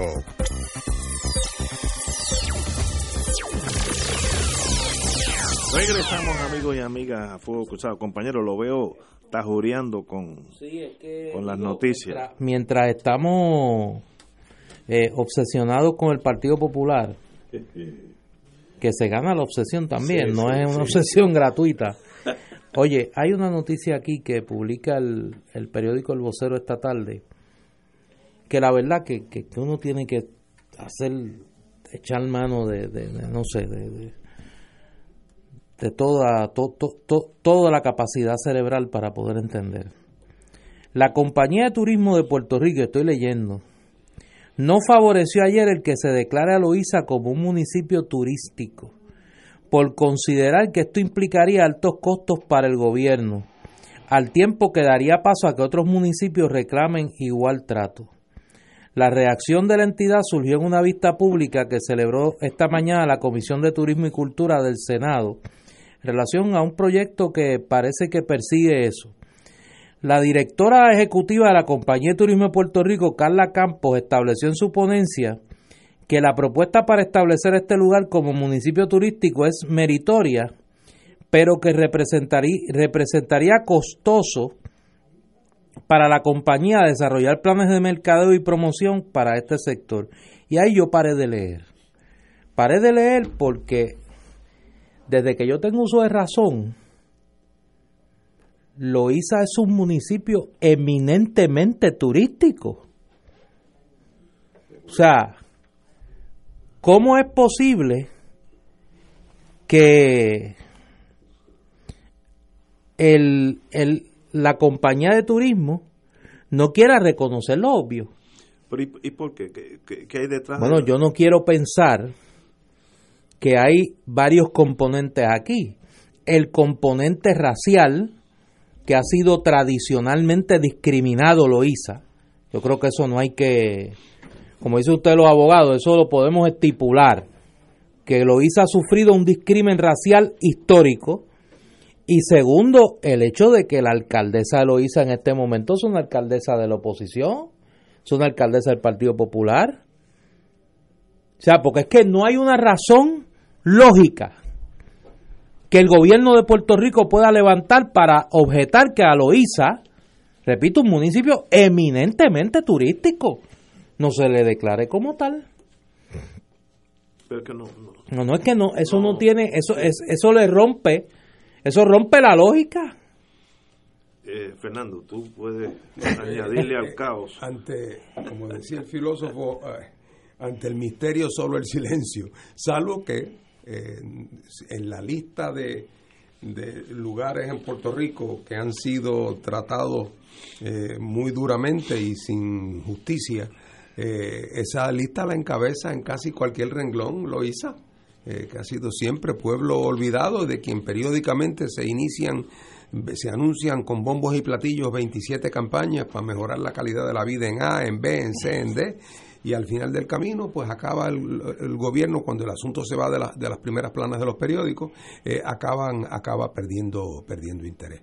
Eh, Loíza eh, no solamente es de los de los pueblos olvidados por las iniciativas gubernamentales en Puerto Rico sino que también y de una manera muy peligrosa cualquiera que vaya a Loíza se da cuenta de lo, lo que le espera a Puerto Rico en términos de las tensiones sociales eh, y de las dificultades de la convivencia comunitaria en la medida en que el empobrecimiento sigue arropando a Puerto Rico, porque nos olvidamos de que en su momento este empobrecimiento creciente va a tener consecuencias en la calidad de la convivencia, ya lo estamos empezando a ver en, un aumento en la criminalidad, en la inseguridad que se vive, eh, y en eso pues eh, eh, lo hice es un espejo en que el país debe mirarse.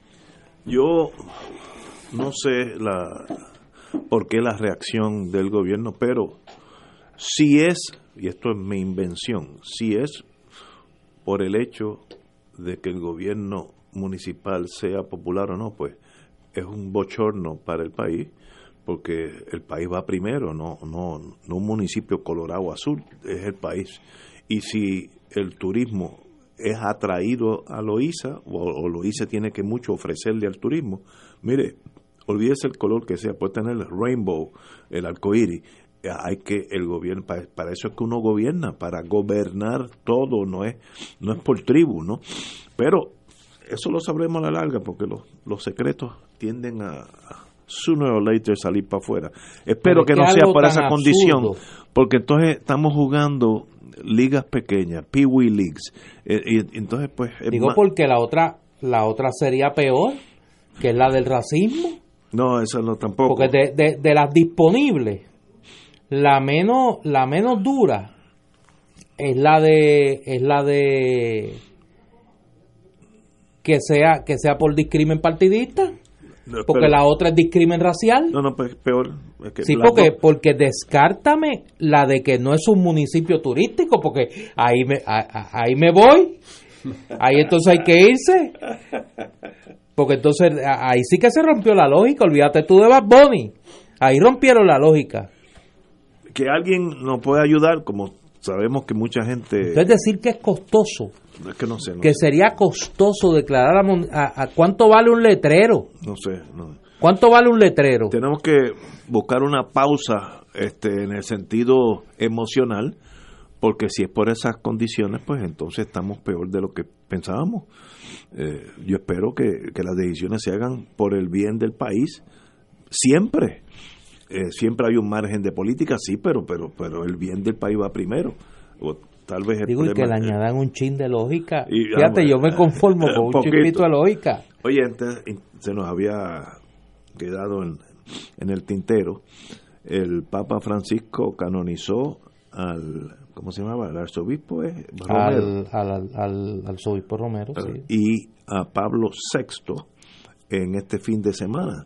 Así es que yo como viví la etapa aquella de, de la Guerra Fría, en, sobre todo en Centroamérica, eh, ahí murió el arzobispo Oscar Arnulfo Romero, asesinado dando y dando una misa en pleno luz del día por miembros de la policía secreta de ese país, de El Salvador, y fue pues una de los asesinatos más crudos. ¿Cómo se llama aquel?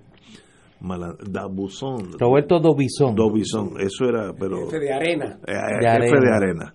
Y de verdad que- Alianza Revolucionaria Nacional. y era, o- olvídate, Hitler hubiera sido un niño de izquierda al lado de estos muchachos y sencillamente lo asesinaron porque quería que justicia para la gente pobre en El Salvador. Mira que, que, que cómo, cómo ellos se sintieron retados por alguien que quiera justicia para los pobres en El Salvador, pues eso beyond me. Y Pablo VI, pues todos los conocemos, así que ahí pues hay que decir para mí mucho menos. Néstor. Mira, eh, yo eh, ayer eh, comentaba en las redes sociales, yo no hablo mucho de mis creencias muy personales, ¿no? Eh, pero todo el mundo sabe que soy católico y no, gracias a Dios no lo, lo, lo llevo a orgullo. Y dos de las figuras que más admiro son el hoy santo Pablo VI y el arzobispo Oscar Arnulfo Romero, por distintas razones. El Pablo VI pues representa una etapa en la iglesia de, de un intento de transformación, de apertura al mundo, de diálogo, de, de, de, puesta al día la Iglesia Católica en el siglo XX y particularmente en el contexto italiano representó pues la superación de una mentalidad ultramontana y aislada de, de los católicos frente al mundo secular, al humanismo, a, a todo lo que representaba la modernidad. Oscar Arnulfo Romero, pues me parece que es un símbolo eh, del compromiso, primero de la transformación personal que vivió, eh, segundo del gran compromiso con los pobres, con hacer realidad el Evangelio en los pobres del Salvador, en dar la vida por sus semejantes, en eh, dar la vida por sus hermanos sacerdotes que estaban siendo víctimas de una horrenda represión en El Salvador y se convirtió en un símbolo de esa iglesia latinoamericana que decidió jugarse la suerte de vivir el Evangelio con los pobres. Eh, para el continente fue un día de mucha alegría ayer eh, y para el mundo católico pues representa eh, de, representan dos figuras que, que, son un recuerdo del compromiso de la iglesia con, con la persona, con el ser humano en toda su complejidad y en toda su humanidad. Yo pienso que también en términos de la, de la alta política vaticana, eh, es un tándem eh, bastante balanceado. Eh, porque uno no escoge esas cosas al azar. Claro. No es quiénes son los próximos dos que están en lista. O sea, eso se escoge con mucho cuidado y se mide en consecuencia. y yo creo que fueron dos designaciones importante. Eh, por un lado, eh, si bien es cierto, como, como señala Néstor, que Pablo VI representó una apertura, sí, pero representó una apertura únicamente si lo mides contra Pío XII. Claro. pero lo que pasa es que hay hubo un interregno, que es el de Juan 23, que muchos de los que se sintieron más entusiasmados con la reforma eh, y con las reformas del concilio, eh, se sintieron luego decepcionados con Pablo VI, porque Pablo VI tuvo que hacer entonces una especie de corrección, eh, pues como es tan típico en la historia de la iglesia, ¿verdad? Eh, unos avanzan más, de momento tiene que haber otros, otros periodos donde el avance es más lento porque son distintos los grupos que se afectan. Y en el caso de, así que los que los para cada cual que lo ve como tú señalaste, como un momento de apertura. Hay muchos que lo vieron como un hombre que impuso la retranca después de la reforma. Que le bajó la velocidad. Que le bajó la velocidad a, las aspiraciones que tenía Juan 23. Por el otro lado, en el caso de, de Monseñor Romero, es interesante porque para este papa, que es un papa latinoamericano, y a quien se le acusó mucho eh, eh, por parte de ciertos sectores, de que durante el periodo de la dictadura argentina, en el cual el Papa Francisco era el superior de los jesuitas, de que jugó un papel, vamos a decir, de bajo perfil. Eh, no, no, se le conoció públicamente como una voz de denuncia o de protesta pública. Eh, si bien es cierto que han salido después muchas informaciones del papel positivo que jugó en lo privado para tratar de, minimizar muchos de los daños de la dictadura. Pero ciertamente la Iglesia Católica no, no tuvo un personaje en Argentina que fuera el equivalente a Monseñor Romero. Es decir, alguien que abiertamente se abrazara y se identificara con los insurrectos. Eh, y, que le, y que le costó la vida. Y en ese sentido, siempre había quien podía haber interpretado que esas acciones de, del Monseñor Romero no, no tenían el endoso eh, de alguien como Francisco que había escogido otro estilo de combate en otra realidad nacional completamente distinta como era la de la Argentina y este y esta designación pues naturalmente no deja no deja lugar a duda de, de dónde está en eso el, el, el corazón de, de Francisco Wow, de verdad que fue un día para el mundo católico, un día importante, con esas dos, ¿cómo se dice? Canonizaciones. Canonizaciones. Canonizaciones, muy bien. Sí, sí. Señores, son las seis y media, tenemos que ir a una pausa. Fuego Cruzado está contigo en todo Puerto Rico. Yo decidí que todas las mañanas me voy a levantar bien temprano y salir a caminar con mis amigas del barrio. ¡Vamos! Y yo decidí que una vez a la semana me voy a reunir con mis panas de la vida para ir a Guabate a comer. ¡Vamos! En cambio, yo este año decidí que voy a aprender a bailar bomba como toda una profesional. ¡Vamos! En Humana creemos que hay mucho por vivir. Y si vas a cumplir 65 años y estás buscando un plan de salud Medicare, recuerda que puedes escoger el plan Medicare Advantage que te ofrece más beneficios. Vamos, cámbiate a Humana. Con salud le sumas a tu vida. Humana Medicare Advantage. Humana es una organización Medicare Advantage HMO y PPO con un contrato de Medicare. La inscripción en cualquier plan de Humana depende de la renovación del plan. ProArte Musical estrena su temporada 2018-19 con el solo dúo.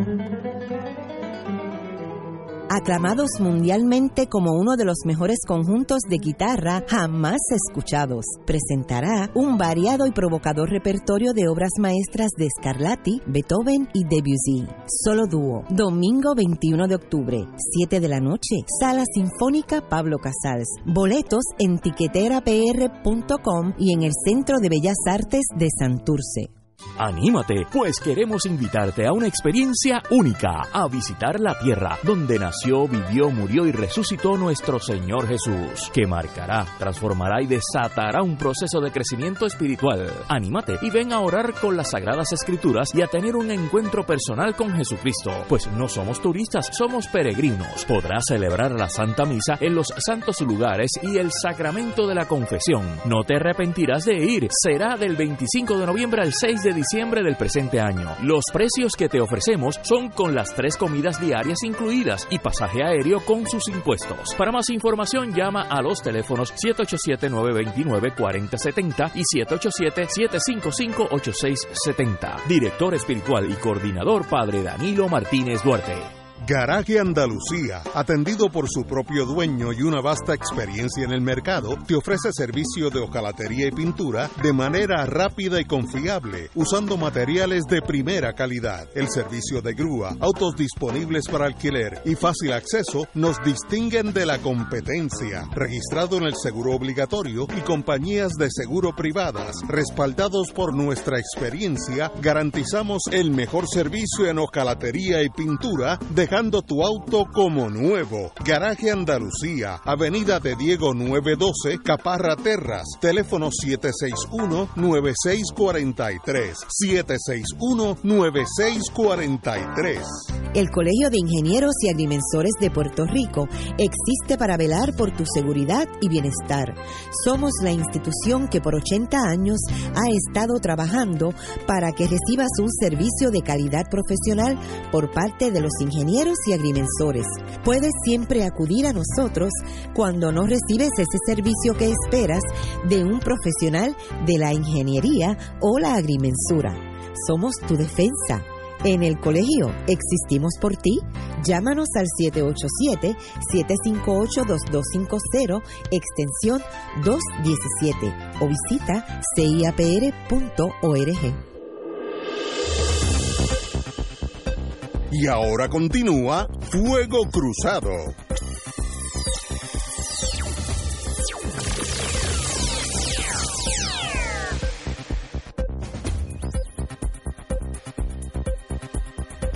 Néstor. Sí, es que llega una noticia en el plano internacional. Eh, este fin de semana ha subido eh, el tono de la discusión internacional eh, por el asesinato del periodista Ah, sí. eh, de Arabia Saudí, Jamal Khashoggi. y la posible participación de Arabia Saudita, de Arabia Saudí en ese asesinato. Y ahora, esta tarde, hace unos minutos, eh, la cadena CNN reporta que, ha- que sus fuentes apuntan a que el gobierno saudí va a admitir eh, que en efecto que este eh, periodista, colaborador del periódico Washington Post, fue asesinado durante un interrogatorio Se le fue la mano al interrogador. que parece que se le fue eh, exacto. Que la operación de acuerdo a la fuente de CNN dice que la operación fue llevada a cabo sin autorización del gobierno saudí y de que aquello yo pensé que ustedes no iban a ser tan cínicos en el análisis y de que aquellos involucrados en la en el interrogatorio pues serán hechos responsables Y severamente. y severamente reprimidos por el por el, eh, el asesinato. Eh, y que no se volverá a saber de ellos nunca porque ellos dirán que los que los eh, que los ejecutaron y aparecerán con otros nombres y vivirán felices eternamente bajo el cuidado de la pues, de la policía secreta saudí. A la verdad que la, la tecnología hace que el mentir cada día es más difícil. Nadie puede dudar que ese señor entró al consulado porque sale en todas las televisiones de todo el mundo caminando poco a poco. En Estados Unidos hicieron esas cosas que van paso a paso y tú ves la persona entrando y nunca salió. Además él grabó su propia muerte Sí, es- con de- su teléfono. eh, Pero además, en Turquía, alguien duda de que estaba alambrado el consulado saudí en Turquía. Hombre, por favor. Pero como era el Washington Post estaba estaba en- envuelto, eso no se muere fácilmente. A los, peri- el- el- los periodistas, el, el periódico Washington Post tiene mucho prestigio en el mundo y van a seguir con esa con esa tragedia, vamos a poner la única palabra. Eh, Saudi Arabia, pues, en esos países totalitarios son capaces de coger esos dos u otros que, que no- ni estuvieron allí fusilarlo delante de todo el mundo, se acabó el issue. Lo curioso es Pero uno no sabe si esos fueron los que estuvieron envueltos, ¿sabes? Eh, Eso nadie sabrá qué verdaderamente pasó, excepto que sí lo mataron en el consulado. Lo curioso de todo esto es cómo Donald Trump ha terminado respondiendo a cualquier interés menos al interés de los Estados Unidos. O sea, a los que lo acusaban de que estaba manipulado por los rusos, si no han quedado claros de que además de los rusos está siendo manipulado por los saudíes. Y lo dijo claro, dijo, mire, es que yo no voy a dejar ir un negocio de ciento y pico de billones, o sea, es sencillo, o sea, aquí es una cuestión de dinero, eh, fácil de entender. Eh, Saudi- Saudi- Y una vez que la evidencia de, lo que ocurrió no se podía ocultar, y yo presumo que es que porque estaba alambrada la- la- el consulado, pues entonces se inventaron el cuento que cualquier mentiroso se inventa en cinco minutos. No, no, mira, no, perdóname. Yo lo que le dije a Ignacio es que fuera a ver a Néstor y que le preguntara, porque yo quiero, oye, Ignacio, ¿para cómo me cuento? Tengo entendido que se, que molestó con Néstor por una cosa que Néstor le dijo. Y allí le dio una pela. Ignacio le dio un batazo, pero como, ¿dónde vamos a parar? Así que eso es intolerable. ¿Qué Así que pensaba yo hay- que el batazo lo iba a matar? Hombre, a- inmediatamente hay que formularle juicio allá en Arabia Saudita a Ignacio por incumplir órdenes. que es un país que tiene esa tradición, digo, para poderme al mismo nivel de cinismo de ustedes. Bueno, una me- tradición me- de respeto a los derechos humanos Menos mal, que no extraordinaria. se, menos mal que no se lo reportaron al jefe del Interpol, que hace un mes que no aparecía. Volvió a China a visitar a la familia y hace un mes que no se sabía de él, hasta que nos enteramos que estaba arrestado.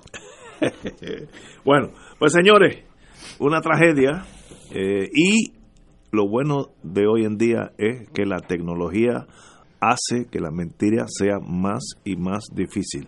Ahora uno tiene cualquier incidente en la carretera o ve cualquier cosa y hay cinco personas grabando el incidente, cinco, no yo los he visto accidentes bobos, ¿no? no yo nunca he visto una tragedia de esa magnitud, pero tú ves que personas tienen acceso a grabar todo.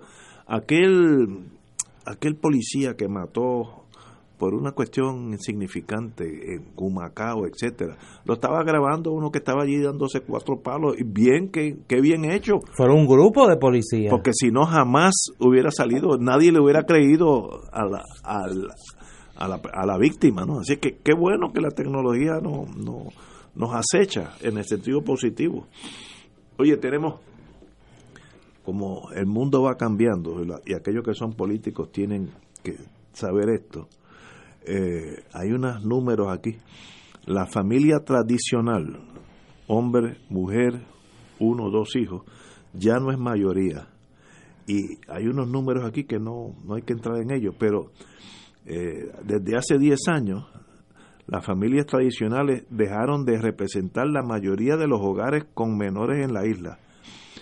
Pasaron a, constituir el 57% de la familia a figurar en el 42 en casas con hijos. Otras palabras, que aquello que para nosotros era básicamente no se tenía ni que cuestionar. El, destino de uno era casarse, hombre o mujer, eh, una casa, un préstamo FHA. Digo eso porque caminamos por ahí casi todos, estudiar, universitario, te graduabas y, y hacías una familia, como todos los que estamos aquí hemos hecho, y sencillamente pues eso se repetía con los hijos y luego con los nietos. Eso ha ido cambiando y la mayoría de personas hoy son single parents, que es una, una mujer divorciada con un hijo o un hombre divorciado con que tiene la custodia de un hijo. Pero Y es que los son- números, los números son, tú dijiste que los números no había que repetirlos, yo creo que al contrario, los números aquí son la noticia. Por ejemplo, para los que están en el mundo de, yo no sé si a ustedes les tocó, yo sé que en mi época habían unos libros de Laidlaw Brothers que se usaban en español, que eran este mamá, papá, Rosa, Pepín, Mota, Lobo, la familia tradicional. Pues ya eso no es así. De acuerdo a esta estadística que es de la encuesta de la comunidad del censo del 2017, el 46% de las residencias con menores están lideradas por madres solteras. Prácticamente la mitad. Eh, el 42% de las familias solamente son familias tradicionales, pero el número más alarmante, el 63%, 64% de las familias viven bajo el nivel de pobreza. Eso. En el país, el 57% de las familias tienen ingresos menores de 20 mil dólares anuales. Y a eso le sumas el 26% que tiene ingresos de entre 20 mil a 39 mil 999, tenemos un 83% de las familias que tienen ingresos de menos de 40 mil dólares al año. Eh, el 46% de las personas tienen empleo. Entre los desempleados y los que están fuera de la fuerza laboral, hay un 54% del país. Esa es la radiografía, más allá de la nostalgia. Mira, yo cuando fui de candidato Puerto a, Rico. a gobernador en el año 84, o como yo le llamo, en el año del Señor de 1984. Por lo lejos que se oye. Yo recuerdo que uno de los asuntos más importantes para mí que yo discutí en la campaña era el problema de el, que Puerto Rico era el lugar en el mundo con la tasa más, ba- más baja de participación laboral en el mundo. Que lo que eso quería decir era que Puerto Rico era el país en el mundo donde un porcentaje menor de la población se ganaba la vida trabajando. Y que eso iba a tener consecuencias.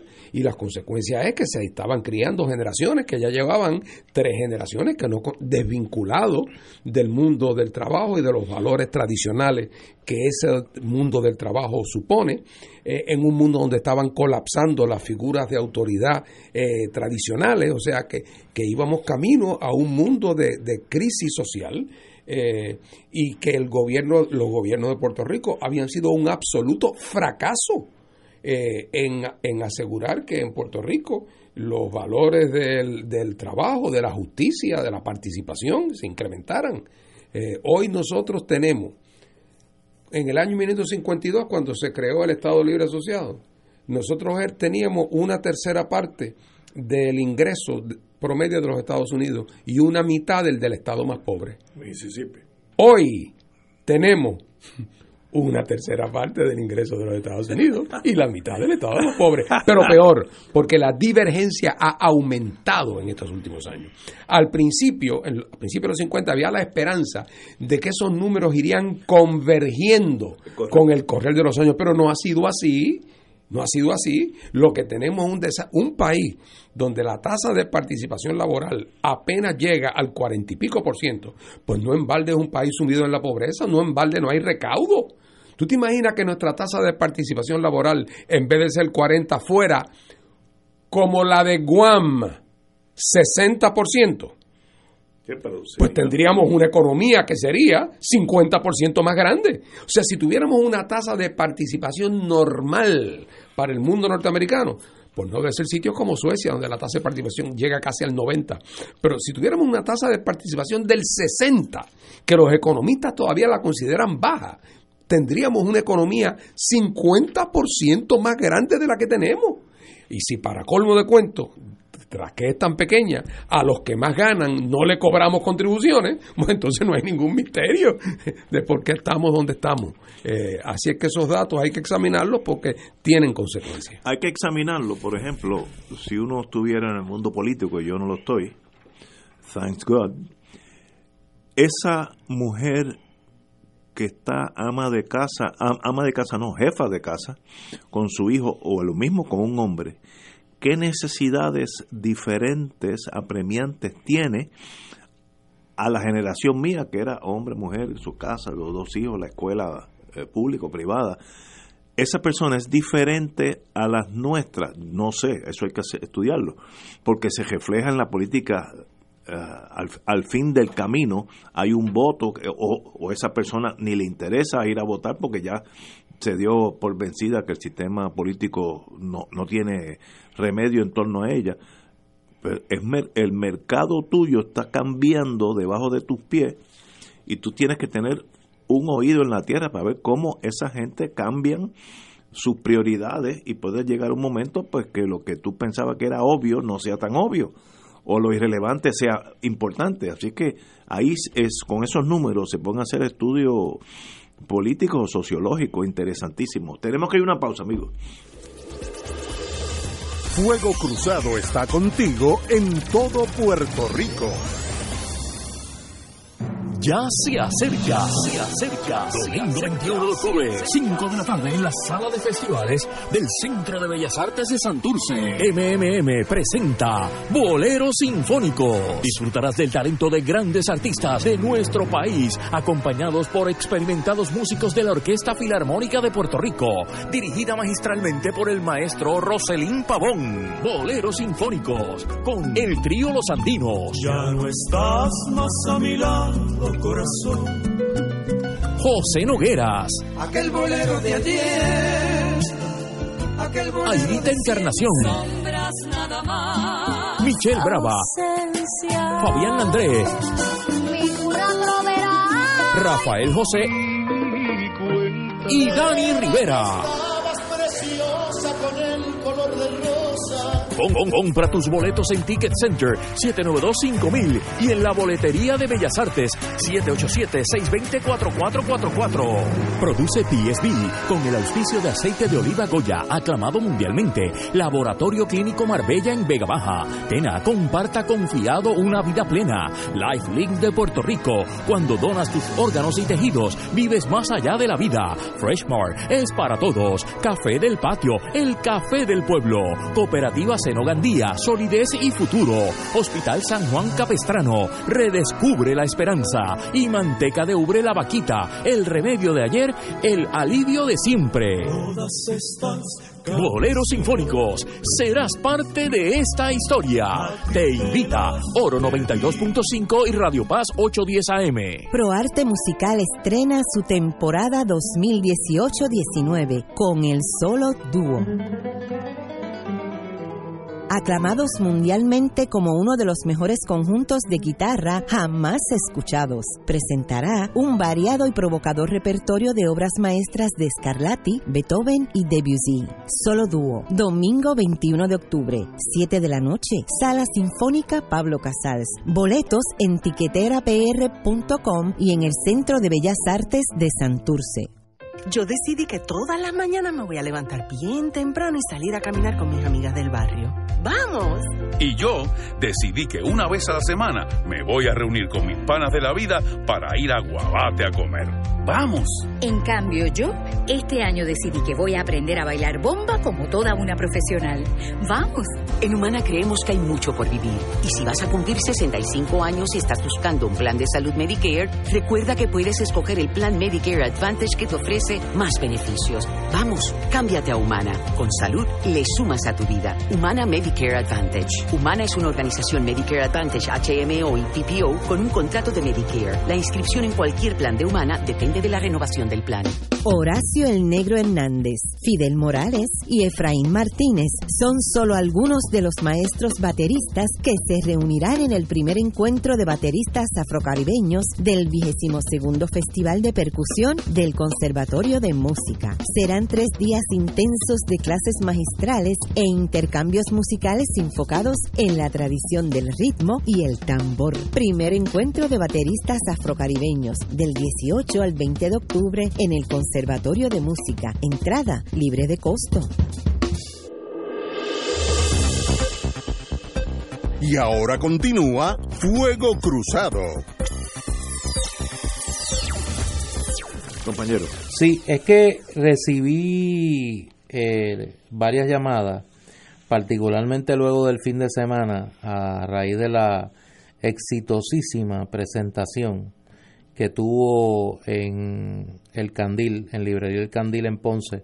Un libro del que conversamos aquí, de hecho quien conversó sobre él fue el amigo Willy Abreu, pero del que no hemos hablado en detalle, que es Prohibido Cantar, el libro que escribió la doctora Maggi Marrero sobre el carpeteo a los músicos eh, durante la década de los 60 y 70. El libro, para los que me han preguntado, ya está disponible en varias de las librerías del área metropolitana, además del Candil en Ponce. Está en Librería Mágica, en Río Piedras, en Norberto González, en Río Piedras, y en la Claritienda de Claridad, por supuesto. Mañana eh, debe estar ya en el laberinto del Viejo San Juan. Yo tengo que decir, yo eh, no lo he terminado. Es un libro, eh, no, no, es un libro pequeño, pero es una gran investigación, muy bien contada, sobre el tema del carpeteo a los músicos puertorriqueños eh, militantes independentistas durante la década de los 50, 60, 70, inclusive hasta el 80. Eh, yo he aprendido mucho de cosas que obviamente no sabía, eh, de la música y del nivel de persecución que vivieron los músicos en esa época. Eh, la doctora Marrero va a estar con nosotros aquí en Fuego Cruzado para hablar del tema en los próximos días. Eh, pero recomiendo su lectura, es un libro sencillamente extraordinario y sé como, como fue la acogida allá en Ponce, vi, obviamente yo no estuve por allá, pero he visto en las redes algunas imágenes y fue lleno completo, fue Dani Rivera, estuvo Yossi La Torre, allí habían, se podían carpetear a dos o tres, Ignacio. sí, sí, sí. Eh, pero es un gran libro, un gran trabajo. ¿Cuál es el título? Prohibido cantar. Eh, de la doctora Maggi Marrero. Ya se consigue en las principales librerías acá del área metro. Sería para mí, y yo creo que para muchos puertorriqueños, un día sentarnos aquí como si estuviéramos en casa solo con Fernando Martín y tal vez algo, algunos de los invitados que él traiga y hablar qué es haber sido independentista en aquellos años duros de la persecución del FBI, considerando que el movimiento independentista era soviético, de aquella locura, porque yo estoy seguro que tiene que haber heridas, tragedias, que uno ni se entera, porque uno está al otro lado de la, del alambre púa, así que uno nunca se enteró, pero ustedes estoy pensando en voz alta, pasaron por años difíciles, unas generaciones, ¿no? Que tiene que haber sus heridas emocionales, eh, tragedias, este, no sé, pero sería un buen día, un día de sentarnos no? aquí, este, y, y eh, en- ¿qué es qué es haber sido independentista en los años de la Guerra Fría? Debe haber, Tú eso sabes debe ser que interesantísimo. Tú sabes que yo espero que se publique pronto.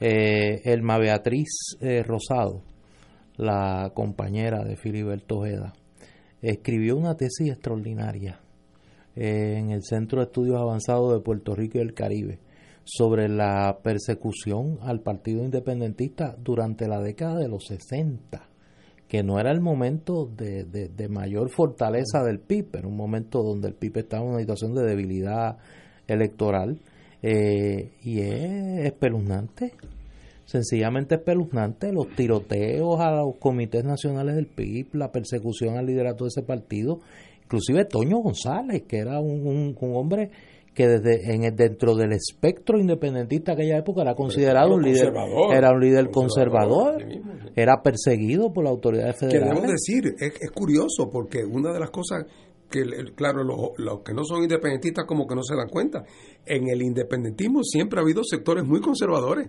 Sí. Eh, muy conservadores, Sí. de, de- de una orientación eh, ideológica muy tradicional, además de, lo- de que los ha habido socialistas también. Eh, eso, yo tuve la suerte, por lo que me toca, de que a, a mí no me pasó nada grave. Yo sí puedo decir, cuando examiné la, todas la- las carpetas mías, a mí lo que más pena me dio fue el, nu- el número de gente que informaba sobre mí. Es increíble. Pero que informaba sobre mí no por malicia, sino intimidados. Sí. Yo recuerdo la pena que me dio a mí. El hombre que era el conserje de mi edificio donde yo vivía. Un hombre bueno, decente, trabajador. Que el FBI y la policía lo usaban para que informara sobre mi entrada y salida y sobre con quién andaba. Claro, él no me podía decir nada, naturalmente, porque le había dicho, si usted dice algo, usted es cómplice. Y ese pobre hombre, después yo me di cuenta que tuvo que pasar años saludándome por la mañana, sabiendo que me estaba traicionando, pero no teniendo alternativa. Ay, bendito. Y a mí la pena que me dio no fue por mí. La pena que me dio fue por él. Tiene que haber. ¿Cuántas veces ese señor no se habrá acostado en su casa para decir, como yo estoy haciéndole esto al licenciado Martín, que nunca me ha hecho nada a mí? Y tuvo que vivir con ¿Por eso. miedo? Y co- y co- por miedo e intimidación. Eh, y como ese, eh, tantos otros. Eh, pero además los cuentos de fantasía que hay en esa en esas carpetas. Además algunas otras cosas de, de investigadores policíacos que, que no merecían su nombre. Muchas de las entradas en mis carpetas eran cosas que salían en los periódicos. Ah, no, en eso es extraordinario. Regrese. siempre- estuvo en Cuba qué sé yo qué, qué sé yo cuánto. Entonces resulta que el backup era una noticia en el periódico. No, no, y, y, y tú lo dices en broma, pero yo, yo lo he dicho aquí en serio, para los investigadores históricos, para los historiadores, las carpetas son una fuente primaria extraordinaria. La compilación de artículos periodísticos que hacían el FBI y la División de Inteligencia de la Policía no tiene precio. De hecho, los discursos de Pedro Albizu Campos durante el año 1950 se pueden guardar por las transcripciones de la División de Inteligencia de la Policía. Y por cierto, el daño, lo digo ligero, el daño, o de los daños más grandes, no, hubo daños terribles, pero de los daños más grandes que hizo la División de Inteligencia y esa política de carpeteo, mucha gente no lo sabe. Era la siguiente, el caso típico. Eh, eh, se gradúa Néstor de universidad en Mayagüez, estudió ingeniería, solicita un trabajo a una compañía tal como ingeniero eh, de la compañía. Cuando reciben la solicitud de Néstor, chequean con la policía, eh, tiene récord y de allá le dicen, sí, ese es un tipo problemático, estuvo en dos mítines, lo vimos en Lares. Entonces a ti te escribían, decían, "Bu- buenas tardes, señor Néstor, no, eh, Don't call us, we'll call you. Tú te tuviste que ir para Nueva York porque nunca conseguiste nunca te diste cuenta por qué te tuviste que ir de tu país. Eh, y fue por eso. de y, eso- sin- de y tú, eso y tú no lo supiste nunca. De eso, pero sí es interesante poner eso en un libro donde esté, ¿sabe? Poco a poco esa historia se va conociendo. Señores, Poco a poco tenemos que conociendo. Mañana, es martes, estaremos aquí a las 17 horas.